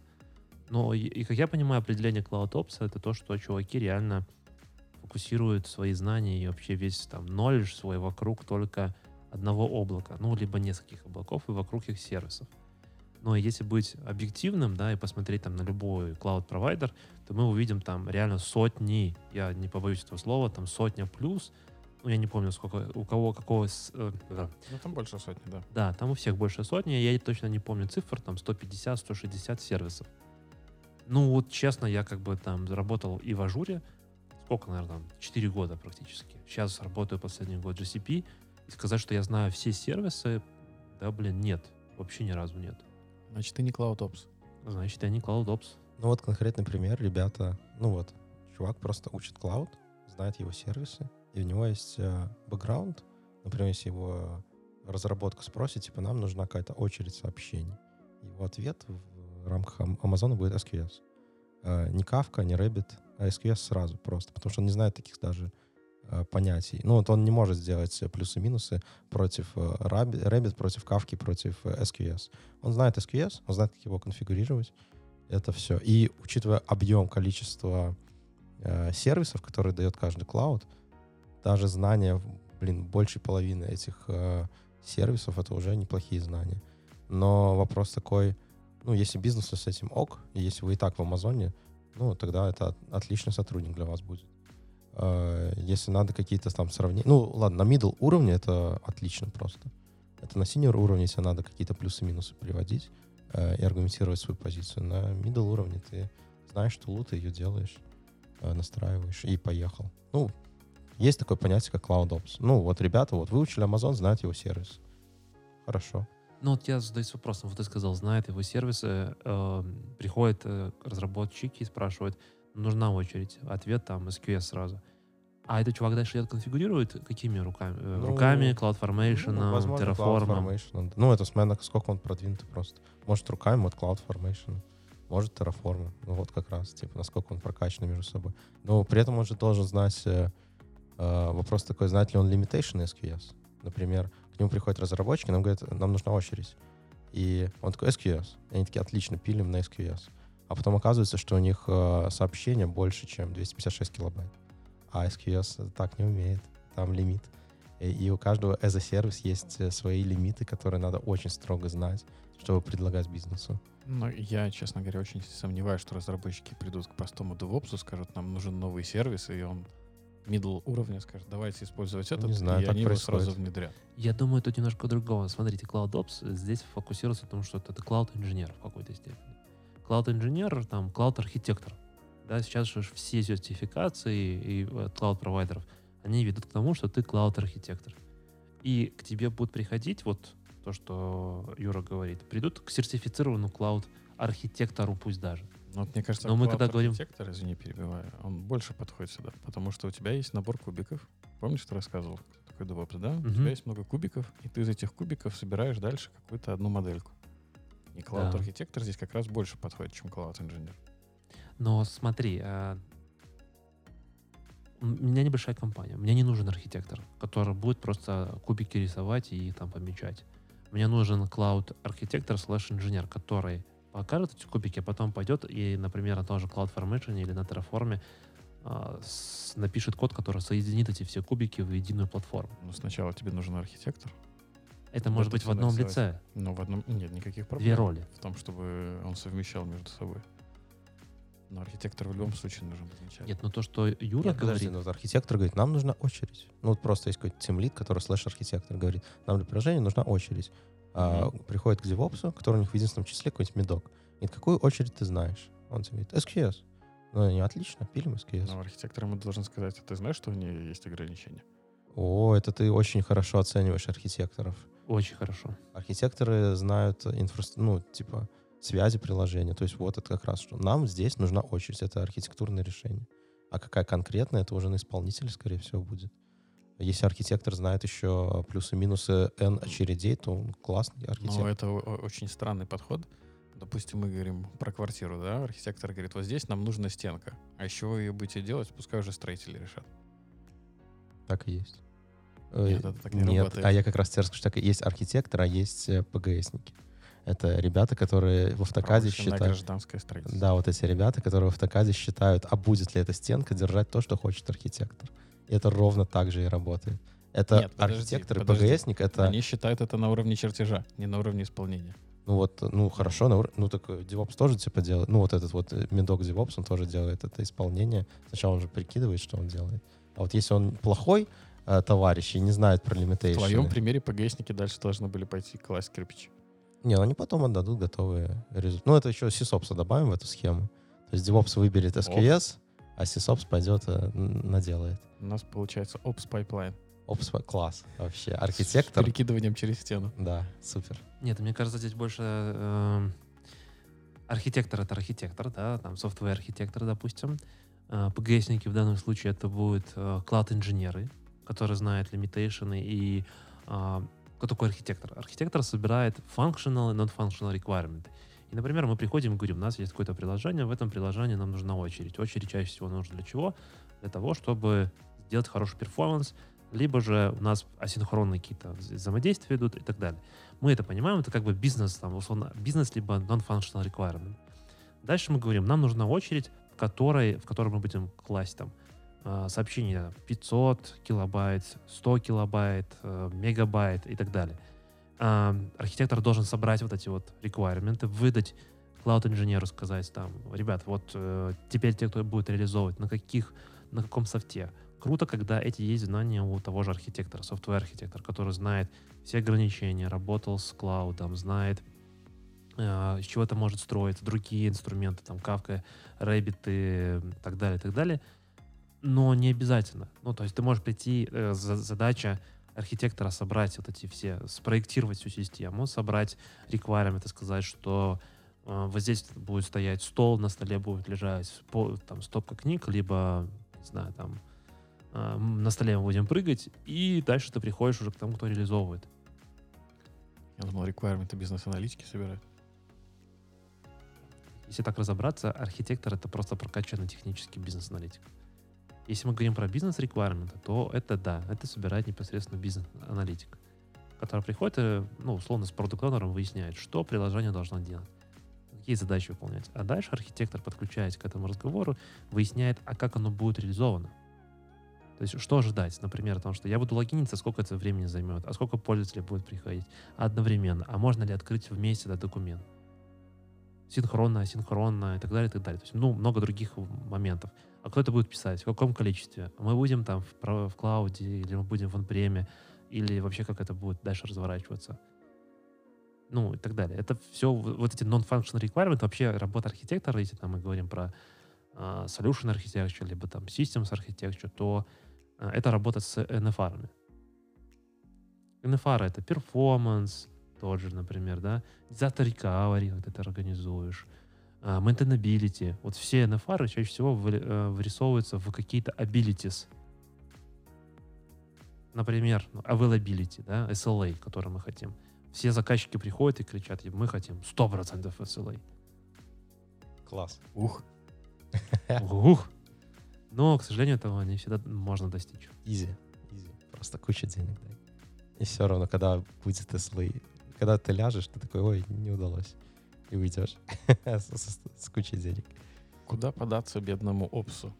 Что ему представить перед этими тремя буквами? Ну, что, тебе, что тебе близко? Net, Сек. Сек. Гид. Ну, Клауд. Гитов самый лучший. Самый лучший инженер? Да, самый лучший инженер это гитов. Он знает, как гид поднимать. Нет.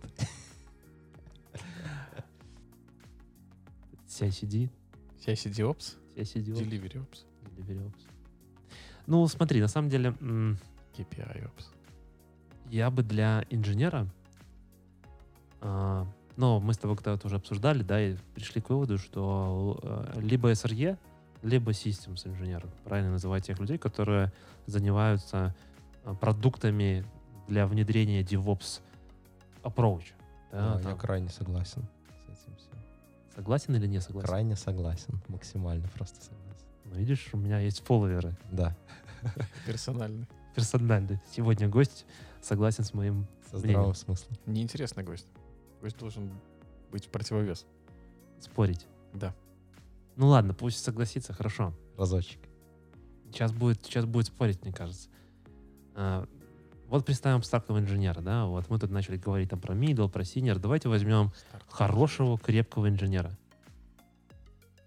Мы уже плавно переходим к нашему основному блюду. Угу. Primary kit для DevOps. Что должен знать DevOps?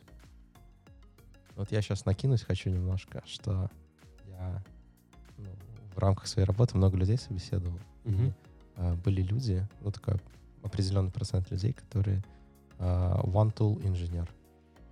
А, когда ты просто, ну, допустим, Zabbix инженер, который чувак просто занимается Zabbix на огромном проекте.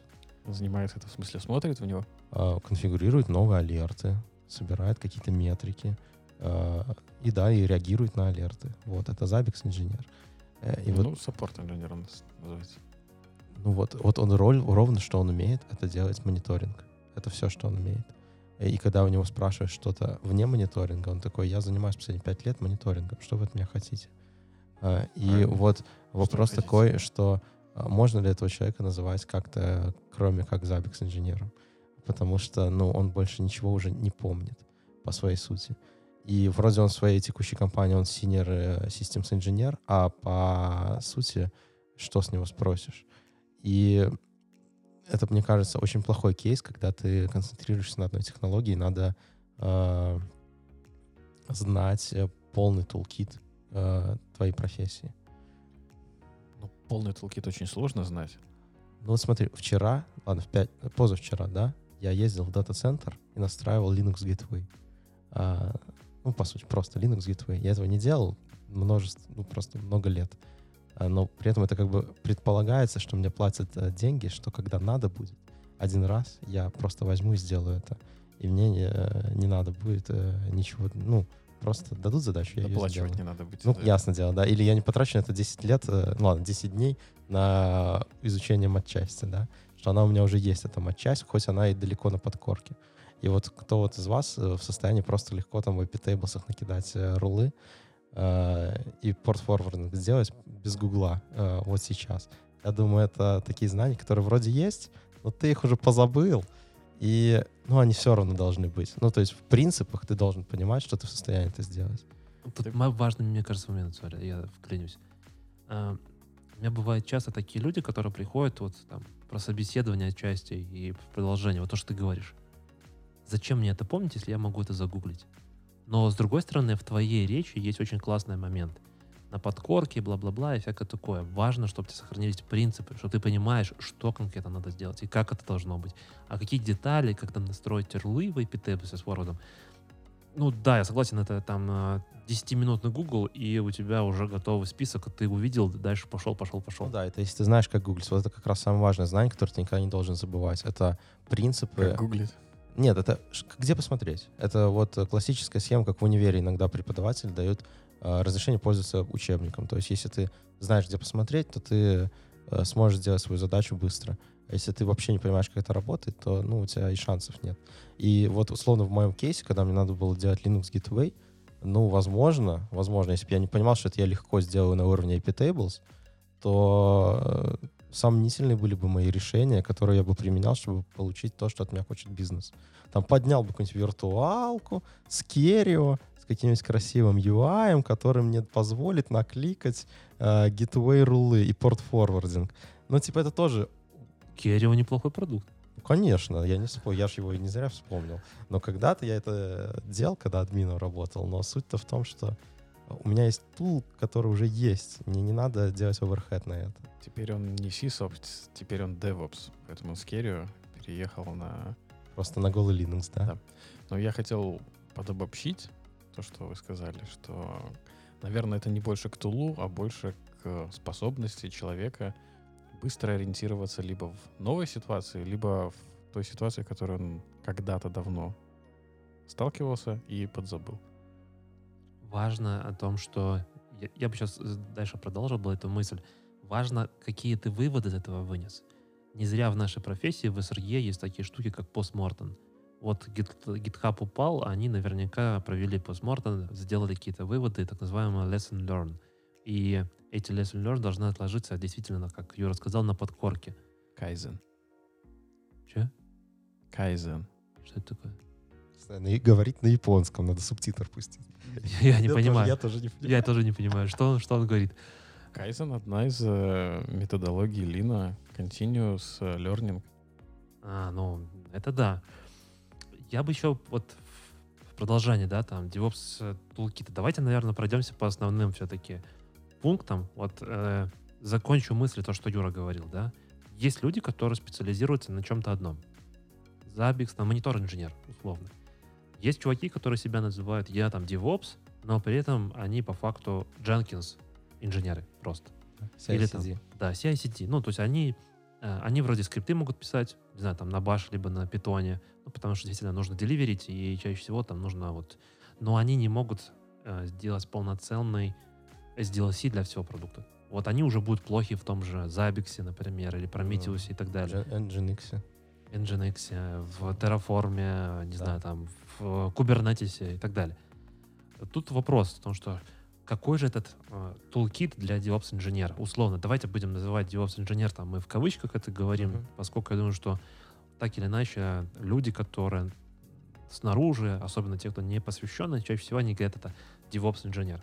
Так что же должен знать DevOps инженер?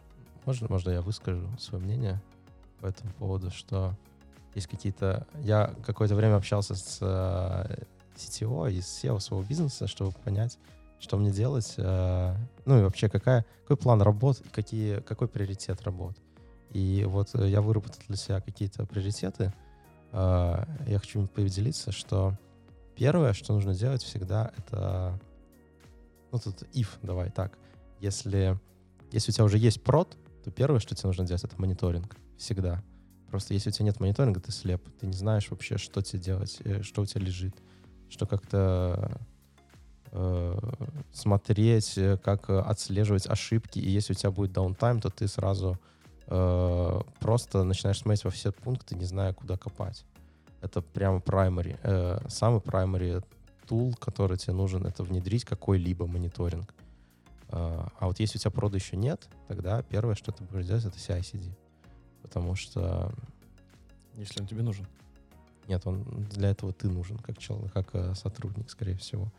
Э, потому что это основной value, который приносит э, э, условный, как мы говорим, DevOps инженер, это ускорение выкатки и откатки а, обратно. Сервис to кэш. Ну, в зависимости от того, на что тебя наняли. Может, тебя наняли просто инфраструктуру развернуть. Э, И что? Ты не должен ее мониторить потом? Нет, я про CI-CD говорю. Ну, хорошо. Развернуть инфраструктуру каким образом? Руками накликать? Да, и Как е- можешь. EC2-шек на- на создавать. Ну, это... Ну, а, в любом случае, наверное, для того, чтобы тебе дальше это автоматизировать, тебе нужно накликать руками, чтобы понимать, как вообще это работает, если ты никогда с этим не работал. Before making it reusable, make it usable. Я с тобой согласен, но с другой стороны, ты же не... при- э, Окей, кейс. э, У тебя есть приложение, это приложение работает на каком-то количестве ресурсов. Это какое-то количество ресурсов э, сотни, тысячи, десятки тысяч. И каждый ресурс нужно сконфигурировать. Есть теперь мы нанимаем... э, Ты можешь сконфигурировать за один день, например, 5, ресурсов, ну, 10, ну, 100 ресурсов, например, да? 8 часов нон-стопом, не отвлекаясь ни на что. Ты можешь сконфигурировать 100 ресурсов. Я сейчас говорю именно слово ресурсы, потому что мне ну, крайне не нравится в 2020 году говорить сервера. Вот я работал с облаками, там нету серверов по факту, если так разобраться. Там все представляется as a сервис. У меня есть... э, Подожди, Хорошо, вир- виртуалочки не не отходя, от не отходя от темы. Ну окей, тебе нужно сконфигурировать там 10 миллионов чего-то там. да. Ты сначала настроил автоматизацию на одном, потом раскатал это на все. Вот как ты это раскатаешь на все. Ты уверен, что Ну, это уже э, твои 10 миллионов вопросы. типовых, иш- э, типовых э, решений Вы углубляетесь в детали и накидываете. А, ну, тут вопрос такой, что... Ну, вернемся к тому, что хочет бизнес. Давайте вот типовой ресурс. Э, Есть, э, а, ну вот, например, какие, какую работу я себе ищу, когда, э, ну, ищу, Да, ищу ищу работу. работу. Да. Собственно, я ищу работу, это какая-то компания, которая развивалась исторически, у нее какие-то есть лиды, которые занимались инфраструктурой, например. И, допустим, сейчас у них вышла такая потребность, что время, которое тратит самый крутой их инженер, это лид на инфраструктуру, э, намного больше, чем он тратит на написание кода. И вот они ищут какого-то такого условного SRE или DevOps инженера, который э, заберет на себя все эти обязанности, да, то есть э, мониторинг, CI/CD, э, алертинг, э, какой-нибудь трейсинг, э, infrastructure as вот это вот все, то, что просто разрослось, и нужно как-то это автоматизировать, например, да. Э, ну вот и в таком случае, ну, вот, допустим, возьмем этот кейс. Это, ну, это максимально частый кейс для каких-то маленьких компаний, э, когда они ищут э, условного DevOps-инженера. И вот ты такой приходишь в эту компанию, тебе нужно как-то приоритизировать свою работу. И ты что будешь делать э, в первый шаг? Ну вот что ты? Вот нет, нет, нет CI-CD. До этого просто ЦП на прод. Вот э, нет мониторинга, ЦП центральный, что? нет копии. А, окей. А, Это просто э, SCP, э, зипочки. CP, CP. Да, да. Вот, и э, вот, э, вот такой вот, допустим, ситуация. И вот что ты будешь с этим? Тебе надо как приоритизировать и что-то делать. И, и вот как раз э, вступает э, toolkit, о котором мы сейчас говорим, который обязательно нужен любому продукту. Это Под- Подожди, мы, когда говорим про toolkit, мы говорим не какой toolkit нужен продукту, а какой toolkit нужен человеку, чтобы его можно было считать DevOps вот, ну как раз. То есть ты, тебя нанимают на позицию условно DevOps-инженера, чтобы ты сделал все вокруг э, написания кода. То есть э, разрабы пишут код, поставляют тебе CI-артефакт. После этого все твое. То есть ты должен сделать э, reliability, э, сделать мониторинг, сделать CI-CD, э, желательно еще infrastructure за код написать. Э, ну вот, это все твоя работа в таком случае. И если ты себя наживаешь э, SRE или там ну, кем угодно, даже системным инженером, все это базовое какое-то определение нашей профессии, то ты должен знать э, азы во всех этих областях. И да, и уметь их приоритизировать, мне так кажется. Так какие азы? Ну, вот давайте, смотри, давайте, мониторинг, давай давайте так. раскинем по каким-то категориям. Вот Давай. сказал слово кати- мониторинг. Мониторинг. Если есть прод, то вы должны сначала стать э, мониторинг-инженером, то есть разобраться, как, как вообще мониторить Как ваше... работает твое приложение, да, и какие ресурсы оно потребляет. Э, Чаще всего там мониторинг сейчас еще в 2020 году называют словом observability. Да, Который себя трейсинг уж- еще записывают. э, Да, не только, не только трейсинг, там профайлер туда добавляют, и дебаги, и логинг туда тоже, потому Да. что иногда, когда там в простонародье говорят слово мониторинг, все подразумевают слово CPU, memory и, не знаю, там, request per second, да, все, как бы, и еще, окей, latency, как быстро тебе ответили. Но с таким мониторингом ты будешь просто плакать, скорее всего. Ну, это уже неплохой мониторинг. Ну, вот какой-то, да, какой-то базовый, Ну, который, health, health check тебе показывает, вот, показывает. который тебе, response у допустим, тебя- Cloud предоставляет из коробки. Вот как раз это CPU там а, на сервачок, на виртуалку. Вот такой вот базовый, который из коробки есть. Но лучше все-таки брать observability уже, в который будет Да, входить и health check и добавить. health check и, логи твоего приложения. Желательно логи, чтобы были с кастомными метриками, что ты понимаешь, что э, не просто у тебя там логи срутся в, в output и все, и что потом с ними делать никто не знает. Логи должны быть тоже осмысленные, и их нужно обрабатывать. Это и трейсинг, то, что ты понимаешь, как долго э, и где какие запросы на, не знаю, там, например, на выполнение твоей бизнес-операции нужно сходить в три микросервиса и в две базы данных. Ты должен знать, что вот эта база данных отвечает с такой-то Да, скоростью, вот это вот лагает, но потому что там индекс не висит, например. Например. Вот. И, ну, вот я очень согласен с observability. Это прямо в моем, в моем личном приоритете это прямо пункт номер один. Это мониторинг, алертинг и логинг. Э, Трейсинг пусть будет, но он не номер один будет. Как э, дополнительно, если у тебя есть свободное время. Давай так. Он больше нужен, наверное, когда у тебя идет, идет активный плюс девелопмент, и этот девелопмент нужно затрейсить, посмотреть, что, где, Да, чего, чтобы... как это работает. Да, да, но это да. не, ну, вот, не, не, не first э, Как- необходимость. какие тулы ты бы назвал бы? Ну, сейчас, ну, ну, то, что я просто делаю, это, из, это ELK Stack для логинга и э, Prometheus плюс Grafana для мониторинга и алертинга. Мгм. Вот, э, ну, он довольно легко конфигурируется и дает достаточно много информации, которая тебе нужна. Э, Можно там какой-нибудь внедрить, блин, как это называется? Релик? Relic. Да, вот ты понял, что я хочу, да. Короче, можно, конечно, если у вас в компании есть деньги, сделайте Relic, он вам даст из коробки очень много метрик. А ты не пользуешься теми штуками, которые в облаках? Они бесполезны. Вот, да, это вот как раз тот кейс, когда я, когда вот, э, ну вот, смотри, вот условные облака, что они тебе дают? Они тебе дают CPU, они тебе дают э, network и диск э, IO. Они даже не дают RAM. Никогда. Э, Можешь поставить дополнительно агента внутрь и ну, будет кон- давать. Конечно. То есть ты начал делать мониторинг и будешь расширять текущий плохой мониторинг от облака, а не делать нормальный на Prometheus. Не, ну ты говоришь никогда. А, ну, из коробки. Из коробки они его не дают. Давай так. А, Ты сейчас говоришь про AWS. и DigitalOcean в том числе, и предполагаю, что Google с Azure ом точно там же. Ну, я знаю про Azure и знаю про и там Google. есть memory, э, графики. есть memory и про логи я бы там сказал бы, что ну, окей, я сейчас как бы больше работаю с GCP. У GCP есть продукт, который называется StackDriver. Они сейчас его там... Это компания, которая существовала там, по-моему, в 2000... Ой, я не помню, какого там, 13 что такое года. Они ее купили в какой-то момент, и сейчас они весь этот мониторинг toolkit перенесли в свое. Они, так сказать, называют Operation Suite.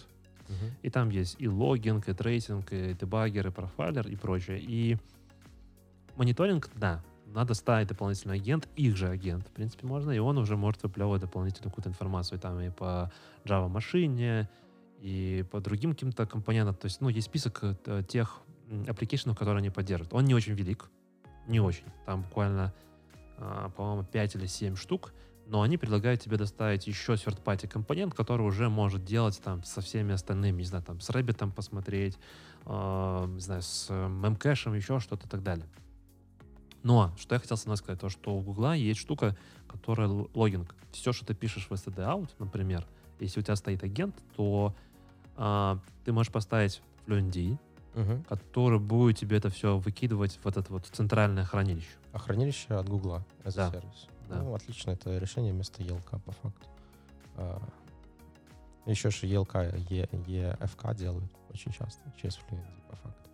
А, ну, это хорошее решение. У меня больше есть вопросы к мониторингу, который дает э, клауд из коробки. А, то, что логинг дает клауд из коробки, я вот впервые слышу вообще что-то, что какой-то есть вообще подход, а не то, что... Ну, есть, конечно, там, условно, в Амазоне CloudWatch, который просто отвратительный. Вот, но Я думаю, сейчас хейтеры в комментариях на тебя набросятся. пусть напросится, вам будет э, рейтинг. Просто не э, умеешь его готовить, скажем. Рейтинг, навед- ну, конечно, конечно, не умею.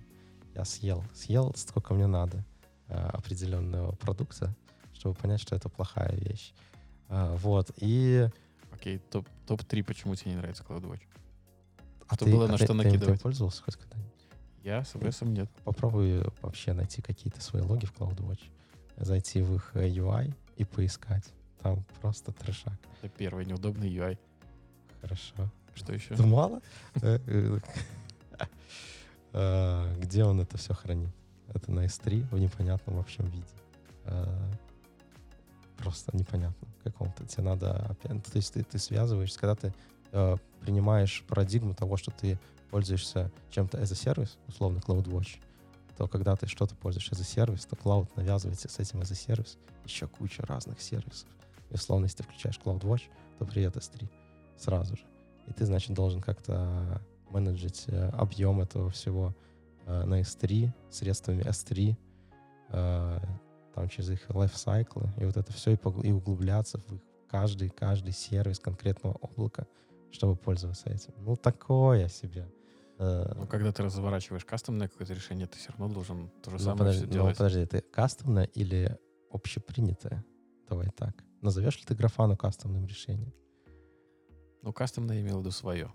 Ну, свое это самописное непонятно что. Это еще хуже, чем CloudWatch. А вот если ты берешь э, какой-то open source tool, там, где есть большое комьюнити, там, где э, большая документация, и понятно, как это делать, и это будет прозрачно для всех, кто этим пользуется, ну, вперед. Но ты сейчас так говоришь про CloudWatch, как будто это не CloudWatch от Амазона, которым пользуется, я думаю, большое количество людей, а Ну, конечно, какой-то это сервис который- от Alibaba, Вот как и есть. который никто и не знает. А, Нет, это CloudWatch, который от Амазона, который... Я, я даже ни- никак не буду наезжать на людей, которым пользуются. Это просто у вас не было времени а, сделать что-то иное, чем CloudWatch. А, Или желание, или у бизнеса ресурсов, или а, менеджеры не донесли до бизнеса, что это нужно сделать. Ну, он дает какую-то базу. Он дает э, вместе с этим кучу лимитейшенов. Готов с этим жить? Готов? Хорошо, живи с этим. А, Но такое себе. Но мы, по-моему, отклонились от темы, и тема была, что observability в моем рейтинге номер один. Окей, дальше Вот. что? Максим, ты бы что назвал? Да, это в моем пункте номер два это то, что любит Максим. А что любит Откуда он Максим? что я люблю? Я думаю, он догадывается, что ты любишь. Нет, я уже начинаю думать не о своем, а о том, что он думает про мое. А, так даже? Нет, ну. Юра же наш постоянный Ну, слушатель. про Дженкинс, наверное, про CI-CD. Да, я тоже так думаю. Конечно, я тоже Но у меня было не это, конечно, во втором пункте. В моем пункте было бы все, что мы а, называем разработкой, девелопментом, алгоритмизацией, скриптингом. Вот умение писать алгоритмы, наверное.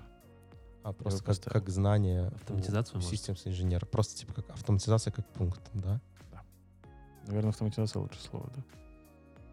Ну, автоматизация это то, чтобы не делать руками, как э, Юра Да, привел в пример, там, поправить конфиги. Здесь, конечно, из автоматизации вытекает еще множество других инструментов, такие как, ну, как бы логично, configuration management.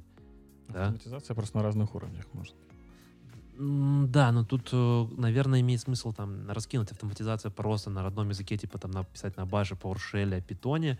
Это одна автоматизация. Родной язык — это русский. А, Я понимаю, я имею в виду, что без дополнительных прослоек, абстракций.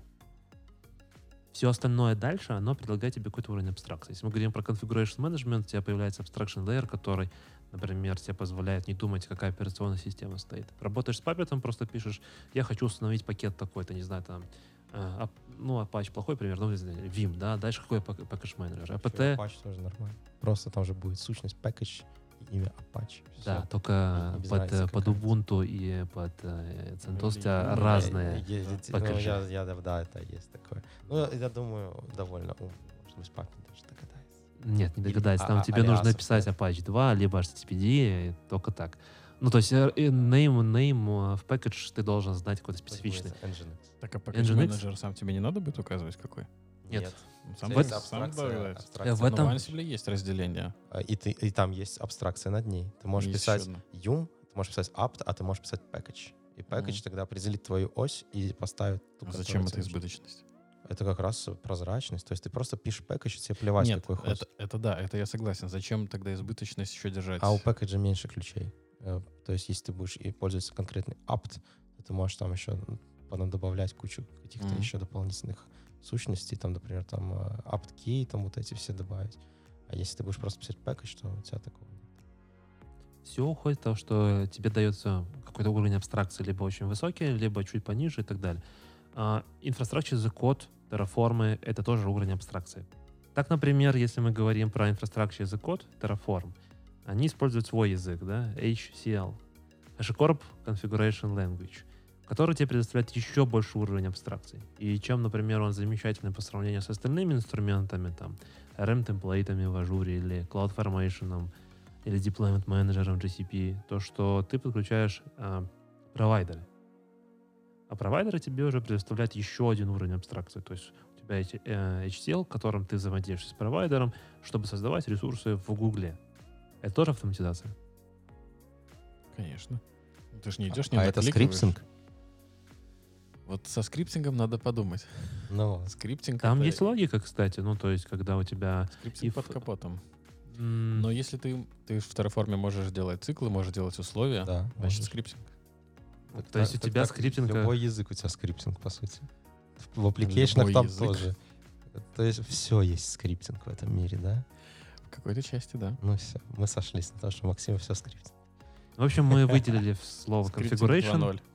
В configuration, наверное, выделим сразу несколько. Это as a code описание и все инструменты. Наверное, на первом месте я поставил бы Terraform. а, и дальше какие-то специфичные для каждого cloud-провайдера. На втором это, наверное, configuration management. Ну, с моей точки зрения, они немножко уже отмирают и все менее и менее становятся популярными, если сейчас имеет смысл, что учить тут только Ansible. Согласен, да. И третье это просто скриптинг. Именно скриптинг, как написать скрипт на баше для автоматизации, скрипт на Питоне. питоне. Третьим. Третьим. Только третьим, ребята. Конечно.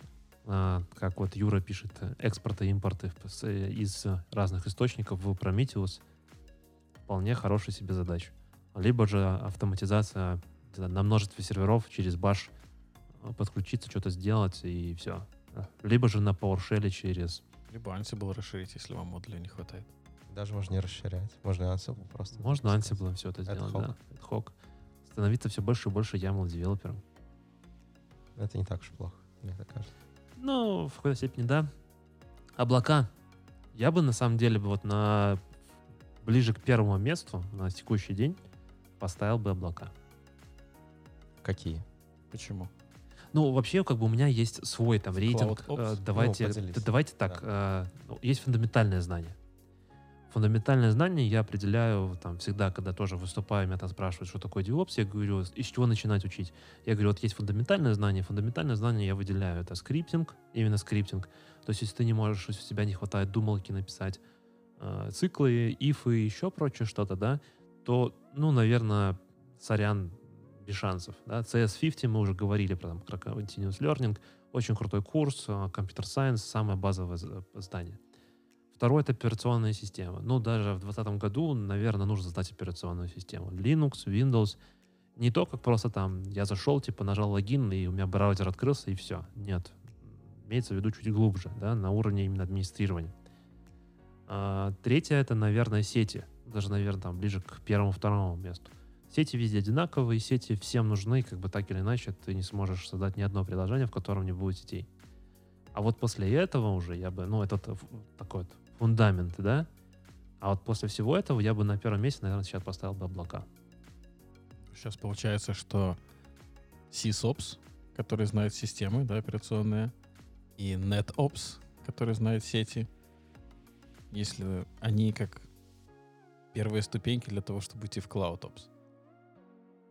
Ну, в какой-то степени да, но просто, понимаешь, когда говоришь NetOps, и перед какой-нибудь чувак, который э, дважды, трижды сдал CCNP и построил сеть для огромных провайдеров, там, на миллионы пользователей. Не захочет себя называть NetOps.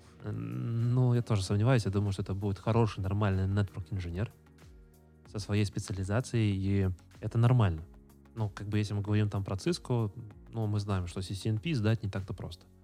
И в целом там строить большие сети, мне кажется, тоже непростая задача. Я не специалист в сетях, Ну, вот. далеко. Вот тогда нужно как-то ограничить скоп того, что тебе нужно знать по сетям. Базовые знания вот по всем пунктам, что Витя сказал, что типа операционные системы, сети, скриптинг. Ты должен как это уметь все это делать, не глубоко. Ну вот, если это сети, то это с- CCNA первый. Вот ты должен знать полностью, как это работает. Ты должен там уметь порт-форвард делать, вот эту всю ерунду. И ладно, не ерунду, очень важные вещи. Я, извините, для, все- для всех, для всех Никого, для всех никого не хотел обидеть. Да. напился. Да, очень полезные на самом деле. Вот, ну, это база вообще, с которой невозможно спорить. А вот облака, как выбрать облако? Ну, с- идем виду? в, в отчет Forrester-а и смотрим, кто лидер. Ну, Amazon. Ну, Учим Amazon, да? Да. С Окей. другой стороны, можно пойти в другую сторону. Ну, Ну, к- ты сам себе противоречишь. почему? Потому что у тебя есть опыт с Azure-ом и с GCP. А Витя не ищет легких путей. Я не ищу легких путей, да. Ну, смотри, а- опять же, да, тут э, вот я сейчас хорошо запомнил статью как-то однажды о том, что каким специалистом нужно быть. Можно быть специалистом в очень популярных инструментах и легко находить себе работу. А можно быть ну, чуть-чуть более специализированным, ну, якобы на большую зарплату, но с меньшим количеством предложений. Ну, давайте будем откровенными, да, AWS это не, не, не единый. Я считаю, что у Гугла вполне неплохое облако получается. Мне у кажется, Azure-а... надо знать как минимум два облака. Всегда. Ну, то есть ты должен, ты не можешь быть, э, называть себя специалистом в чем-то, не зная главного конкурента. То есть как минимум в двух тулах в любой сфере. Да. получается. Я думаю, что Юра чуть в другую сторону говорит, мне, ну, с моей точки зрения. А, нужно знать второго конкурента для того, чтобы отвечать бизнесу на вопрос, отве- с ответом на вопрос «почему?». Ну, тут я соглашусь. То есть, понимая плюсы и минусы одного и второго тула, ты можешь бизнесу предложить то, что более ему подходит. Я согласен. Но с утверждением того, что для того, чтобы не использовать Ansible, мне нужно знать Puppet, это для меня не так очевидно. Ну, тебе надо... Давай так, чтобы потом какой-нибудь другой инженер, который придет со знанием Ansible, и такой, а почему так все написано, непонятно, и никак это не, не функционирует, ну, вроде все описано прекрасно, но, по сути, если мне надо обновить сертификаты, я должен потратить полтора часа, когда у меня configuration management. Типа, «Па- парни, почему? А ты такой, ну, так почему? Потому что мы так сделали. э, Best practice. Вот. Ну, как бы, если... Ну, это просто про обширность знаний, на самом деле. Ну, да, это ближе к vision-у, к experience-у, к горизонту, чем к тому, как пользоваться tool-ой. Ну, просто tool-ы бывают очень гибкие, которые могут себе позволить всякое такое. Это ска- скорее говорится про уровень, да, то есть мы middle, senior, Maturity. junior и так далее. Maturity. Да, T-shape модель. Если ты растешь в сторону senior, то важно соблюдать вот эту вот пропорцию. Не нужно загоняться и быть только с палочкой вниз на глубину только одного инструмента. Не нужно быть инженером в одной области, если мы говорим про IT, и если мы говорим про там систем инженера, SRE или DevOps, неважно, как вы называете. Что нужно и верхнее сверху, да, то есть свою палочку, горизонт э, видения тоже нужно расширять. И если ты хочешь действительно быть хорошим специалистом, конкурирующим на рынке, и не только, и если ты сможешь, чтобы ты мог эм, говорить на одном языке с разными людьми, а DevOps, как мы помним, это и не только про технологии, но и про людей. И когда я говорю слово «люди», я говорил не просто, что это умение общаться, но это умение говорить на одном языке. И ты приходишь в другую компанию, в которой уже использовался Puppet. Это называется culture. В ценностях DevOps Да. Ну, да, да, да, называется такие culture.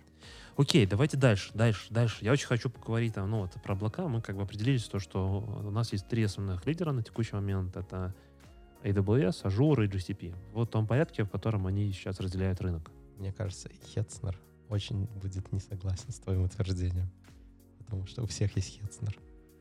Это у мелких каких-то... Не-не-не, у всех есть Кто хотя бы считает хоть как-то свои деньги, какой-нибудь ELK выкинут на Хетцнер 100%, мне так кажется. Ну, это просто разумно. Это какая-то тула, которая тебе э, не нужна availability, и вообще какие-то бонусы от дорогого облака тебе не нужны. Ну, а Хеснер что предлагает? Яс? Э, Виртуалки за сервис. Вот и все, что он тебе предлагает. И это тебе более чем достаточно. За очень дешево, за 5x дешевле, чем в Амазоне. Вот, давай так. И В общем, если тебе от облака нужен только EC2 да, да. из ОС, Ну, для каких-то конкретных целей тебе точно нужно будет только EC2. Поэтому, ну, нет, конечно, нельзя спорить, что самые большие игроки это у нас Google, Amazon и Azure. Там, может, Alibaba туда еще влезет. А Как, я не знаю, как тек- текущее положение дел, да. Ну, его, я думаю, что если мы Но есть еще. через год, через два соберемся еще раз, то наверняка, да. Да, кого, кого-нибудь выщемит из этой тройки, мне кажется. Но... Ну, не выщемят, но просто четверка будет. э, И просто по, рын- по рынку будет. локально будет делиться, потому что на китайском рынке, а это рынок очень большой. Даже, может, азиатском даже. Да, да, да, да. Вот. облака. Три. Это был пункт 3. А, контейнеры, либо оркестраторы с контейнерами. Здесь очень хочется сказать слово, два, два основных слова. Одно мое любимое, второе тоже? Давайте сделаем это слово, которое нельзя называть. Которое нельзя называть, Докер, докер и Kubernetes. и Kubernetes. Вот, да. Волан-де-Морт. На самом деле, мне кажется, докер помер маленько. Почему? Ну да ладно. Э, Kubernetes не нужен докер. Ему достаточно контейнер D. Я согласен, и э, на самом деле, если разобраться под капотом, у докера тоже контейнер D, но, Да, это с какой-то в чём? версии они распилили свой монолит на две части. С 18 какой-то. но Это- все равно так или иначе тебе нужен интерфейс для вза- взаимодействия с Ну, контейнером D, а это есть докер. Или что угодно. Ну, CRI-O. ok- okay, okay. Э, на чем ты будешь контейнер создавать? Ну, CRI-O, Buildah. Они все прекрасно это делают. Всё то же самое. Не Dockerfile-ы, а что? Ну, Dockerfile-ы умеют читать. Вот ты, если назовешь файл Dockerfile-ом, то его сможет читать любой э, конкретный runtime и конкретный э, создаватель контейнеров. Э, они все поддерживают этот э, legacy синтаксис. Legacy? Конечно, legacy. Э, Докер помер вместе со Swarm. Это мое вот убеждение, что вот э, он конкурировал, он э, развивал, это прям как компания Docker Incorporated, да. У них же основной бизнес был потом, что это Docker Enterprise, Да. который предоставлял Swarm.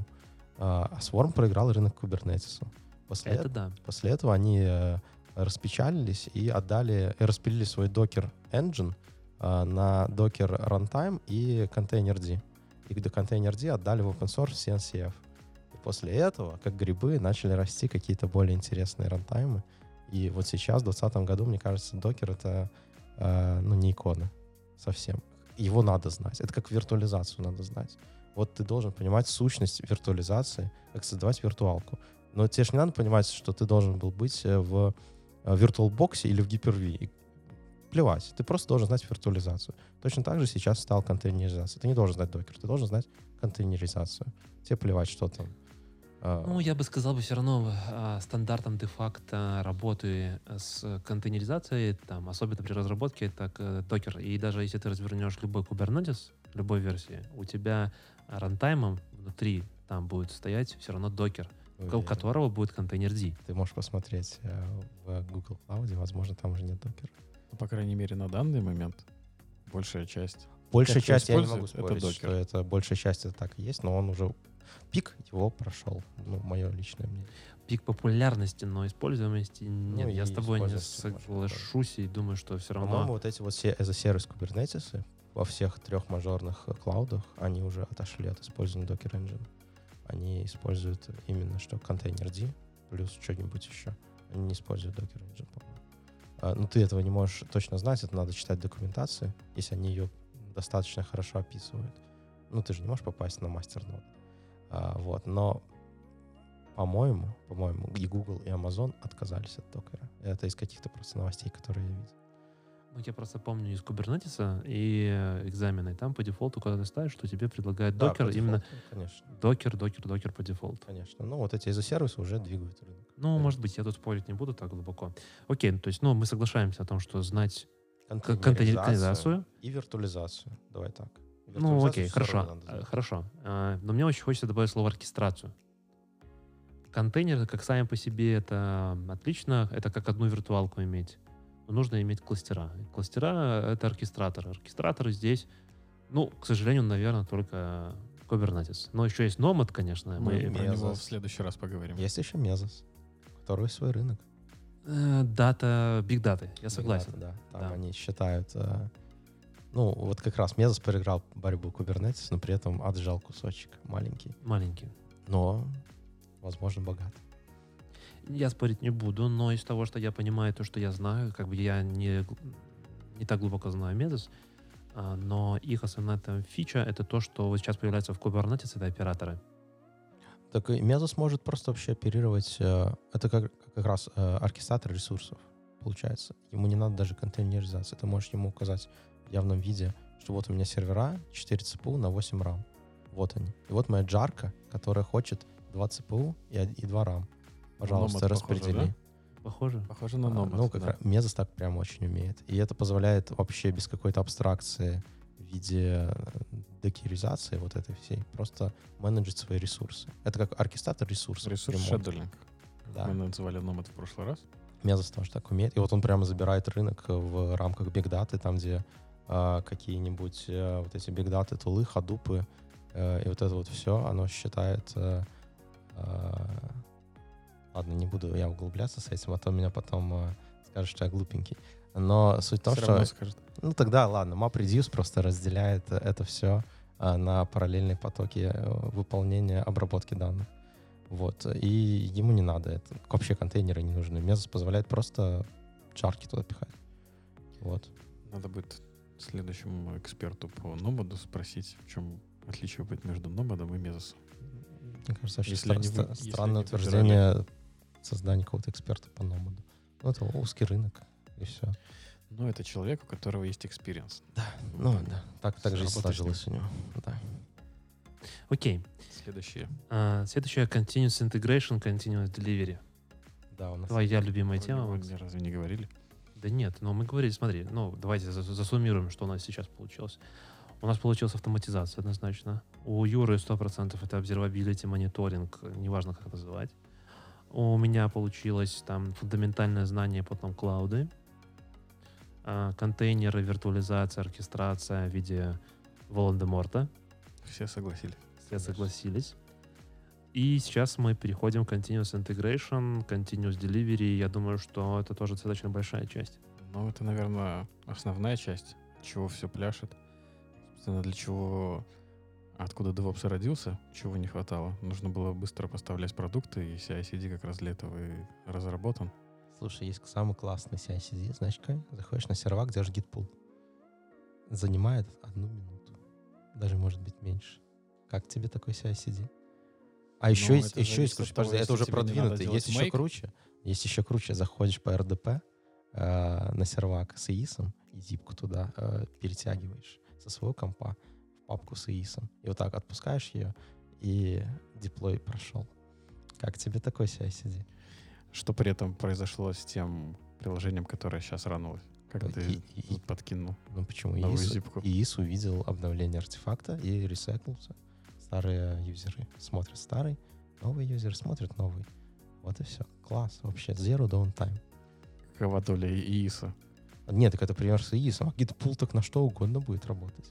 Заходишь на сервак, делаешь и у тебя любой веб-сервер, туда, это, это весь PHP, я тебе расскажу, который огромный рынок веб, э, веб-опса занимает. Я тебе, но git-pull все, и следующий как раз запрос уже будет на новую версию.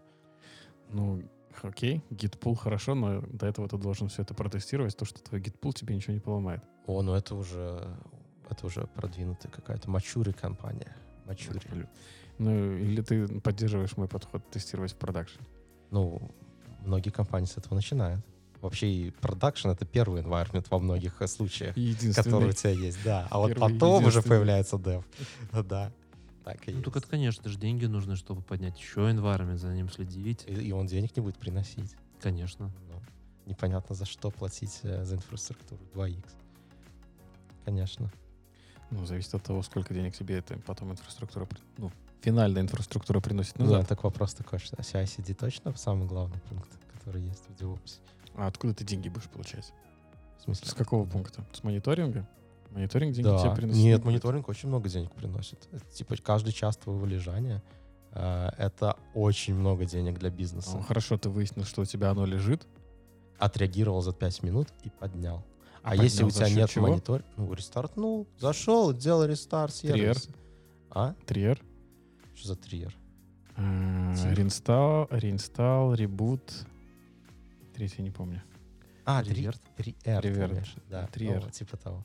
Вот, ну вот мониторинг очень классно деньги приносит. То есть э, реакция через 5 минут и реакция через не полдня приносит от деньги. юзера Мониторинг экономит деньги. экономит, но Экономит, не приносит. да, но это прямые для бизнеса понятные цифры. А Но CI-CD сокращает чё? waste. А CI-CD что приносит? CI-CD тебе как раз деньги и приносит. Гитпул прям мгновенный. Вообще Ну, быстрее. И важно, как, как ты его будешь делать. Ну, так... э, Если мы говорим бывает. про деньги, да? Главное, что деньги, как финальный результат, они приходят. Ну, так вот, зачем CI-CD делать? Гитпул. Ну, в данном случае gitpool это будет твой CI-CD. Ну, класс. Ну, Отлично. Если для тебя это работает, то почему нет? Я думаю, что ты Макс- пишешь идеальный код. Я думаю, что Максим хочет сказать, что, во-первых, а, да, идеальный код. Второе, то, что у тебя git pull нужно выполнить сразу на всех серверах. Да. Ну, это тоже не проблема, Ad hoc. И плюс, а, а кто, где ком- компиляция, я что-то пропустил. Ну, это PHP. Это именно PHP. PHP, какая компиляция? Ну, я понимаю PHP, но только не одним же PHP единым. Ну, Даже Node.js нужно делать build. Да, нужно. Ну, Там тоже JavaScript, все равно нужно делать build. Все, тогда, Java, тогда ма- делаем CI, а CD это git pull. М, Нет, а, э, CD это CP, CP, ну, CP, копия. Run. Или Run. Ну, это, короче, это такой себе пункт. Надо еще бизнесу продать а, CI-CD. Очень, очень несло, нелегко это сделать будет, э, возможно, в больших э, случаях кейсов. Там здесь процесс, который очень быстрый, отличный. Надо будет очень сильно аргументировать, зачем тебе нужно поставить CI-тулу, а, точнее CI-CD-тулу, которая, ну, там из, из очевидных плюсов, ты знаешь, реверт. Вот когда тебе надо будет реверт, твой git-пул станет очень прикольным, когда тебе надо будет делать git-реверт, и все пойдет прахом. Вот, но надо будет очень Зачем классно. тебе делать git реверт? Ну, откатиться на прошлую версию. Баг выкатился через git Реверт разве откатывает? Да, revert на head такой-то. Ну, на такой-то комит. Почему не ресет? Как пожелаешь. Ну, просто реверт добавить еще один комит. Зачем он тебе? Ну, так чтобы hotfix создать. Сущность. Комит hotfix? Конечно, это важная сущность. Мы же по процессам работаем. По айтильчику. Конечно. Ну, я все равно считаю, что тут больше к Максиму я приплюсую. Для больших компаний, ну, даже и не очень больших, э, CI-CD очень важен. Он не просто так был придуман. э, Основная его цель все-таки это короткий фидбэк разработчикам. А основная цель, которая является то, что человек не мультизадачный. И если ты переключился на другую фичу, на другую задачу, то, скорее всего, ты потерял контекст. А если ты потерял контекст, то тебе нужно время, чтобы на нее вернуться. И если у Еще тебя же человеческий фактор. и, конечно, человеческий выбираешь. фактор. И быстрый фидбэк тебе позволяет э, у- э, не делать переключений для девелопера контекста. А Человек вкоммитал, нажал git push. Забыл. Нет, у него сразу же практически Ну, мгновенно, там, в течение пяти минут, например, да? Ну, выкатилось, правда, он уже новую фичу пилит. Э, Нет, э, навряд ли он за 5 минут уже пилит фичи. Это какой-то монстр. Человек чаще всего тупо переключается между контекстом 15 минут, чтобы понять, э, что он вообще делает. Если за 5 минут пришло то, что там у тебя build сломался, окей, там за одну, за две минуты build сломался, ты сломал вообще весь репозиторий. Unit-тесты упали. Да, надо, отка- надо чинить. Надо commit. чинить, да. Но Конечно. ты еще не успел переключиться. А если у тебя CI занимает э, час-два, то наверняка через час чувак уже пошел на обед сходил, и уже в другой контекст переключился и так далее. Да, CI может занимать вообще много. Знаешь, такое, знаешь, типа, надо ждать следа, который сделает pull через неделю. Сразу всех фичей. То есть свежий мастер накатить. Да, потом что сломалось, а что сломалось и кто сломал конкретно, ты будешь А, еще выяснять непонятно. очень Да, долго. ну это один из пунктов, зачем нужен CI/CD. Чтобы найти виновного. У этого, это, это я называю инспектор гаджет. Когда ты смотришь постфактум на какое-то issue, которое непонятно вообще откуда вылезло, через месяц, и такой находишь по комитам, кто бы мог это быть? Это прямо Дукалис, выезжаем. Возможно, криминал. Вот это вот все. Ну что, ребят, я думаю, что, наверное, на этой ноте мы и будем заканчивать. Что считаете? Soft skill мы еще не обсудили. Как минимум один. Какой? Communication skill Да, очень для важный. DevOps. Единственно важный. Ну, не единственный, я думаю, что много нужно. Самый важный. Он один из самых важных, да, в софт-скиллах. А, ну, да, наверное, да. Не буду спорить. Ну, Возможно, на начале карьеры он не так важен, но по мере продвижения он будет становиться все важнее и важнее. Ну, как только тебе надо будет доносить свою мысль до кого-то еще. В начале карьеры ты джун, тебе ставят задачу, ты ее делаешь, да. Ты мид, тебе ставят задачу, ты ее делаешь. Ну, смотри, можно же делать по-разному. Можно три дня сидеть, самому пытаться разобраться, а можно час посидеть, понять, что ты ничего не втыкаешь, и пойти спросить товарища по- помочурнее. А, это Как в, так- мне в это таком, сделать? в таком формате, да, communication тоже важен, не спорю. Я хотел провести к тому, что ты когда уже не мид, тебе надо будет тебе ставить задачу просто такую дофига абстрактную. Типа. Ну, вернемся к той же message э, queue. И ты такой, надо message queue. И ты такой, а, соберем, пойдем у всех, соберем requirement, поймем, какие у нас limitation, и выберем нужный tool. Ну, А, куча communication просто. это 2.0, наверное, даже 3.0. Это сеньор 1.0, мне кажется. Нет, я про communication skill говорю. А, Конкретно хорошо. про уровень. У нас просто люди боятся вопросы задавать обычно. Это наша культура основная, что мы боимся задавать вопросы всегда. Но на самом деле самый худший вопрос — это тот вопрос, который ты не задал. А потом, по факту, вышел в продакшн, где у тебя месседжи больше, чем 256 килобайт. Да, и ты плачешь просто. Да. Ну что, я предлагаю сказать большое спасибо нашему гостю. Спасибо, Юра. Э, Не за что. Мне было приятно. Нам тоже было очень приятно с тобой пообщаться. И предлагаю на этой позитивной ноте заканчивать, а, основываясь на том, что наше основное блюдо готово. Если очень коротко суммировать, ребята, а, ссылками мы поделимся. Есть классная, м, несколько две ссылок, наверное, основные две. Э, Первая — это периодическая таблица DevOps. Там огромное количество тулов, но не стоит знать все. Нужно взять хотя бы по одному на старте карьеры, а лучше по, По два, два. Как говорит Юра, по два с каждого а, направления, configuration management, мониторинга, например, облака и так далее. Для чего? Для того, чтобы потом можно было, а, сравнивать, применять разные подходы с разных направлений. Софт-скиллы не забываем, тоже очень важно. Нужно уметь говорить, общаться, высказывать свое мнение и э, говорить на одном языке с одинаковым сленгом, чтобы люди э, с программистами вы говорили на одном языке, с бизнес-аналитиками вы говорили на одном языке, с бизнесом вы тоже могли говорить на одном языке. Ну и на этом саммаре я считаю, наше блюдо готово. Тебе понравилось, Юр? Да, должно быть вкусное. Ну что, DevOps Kitchen Talks. закончили готовить.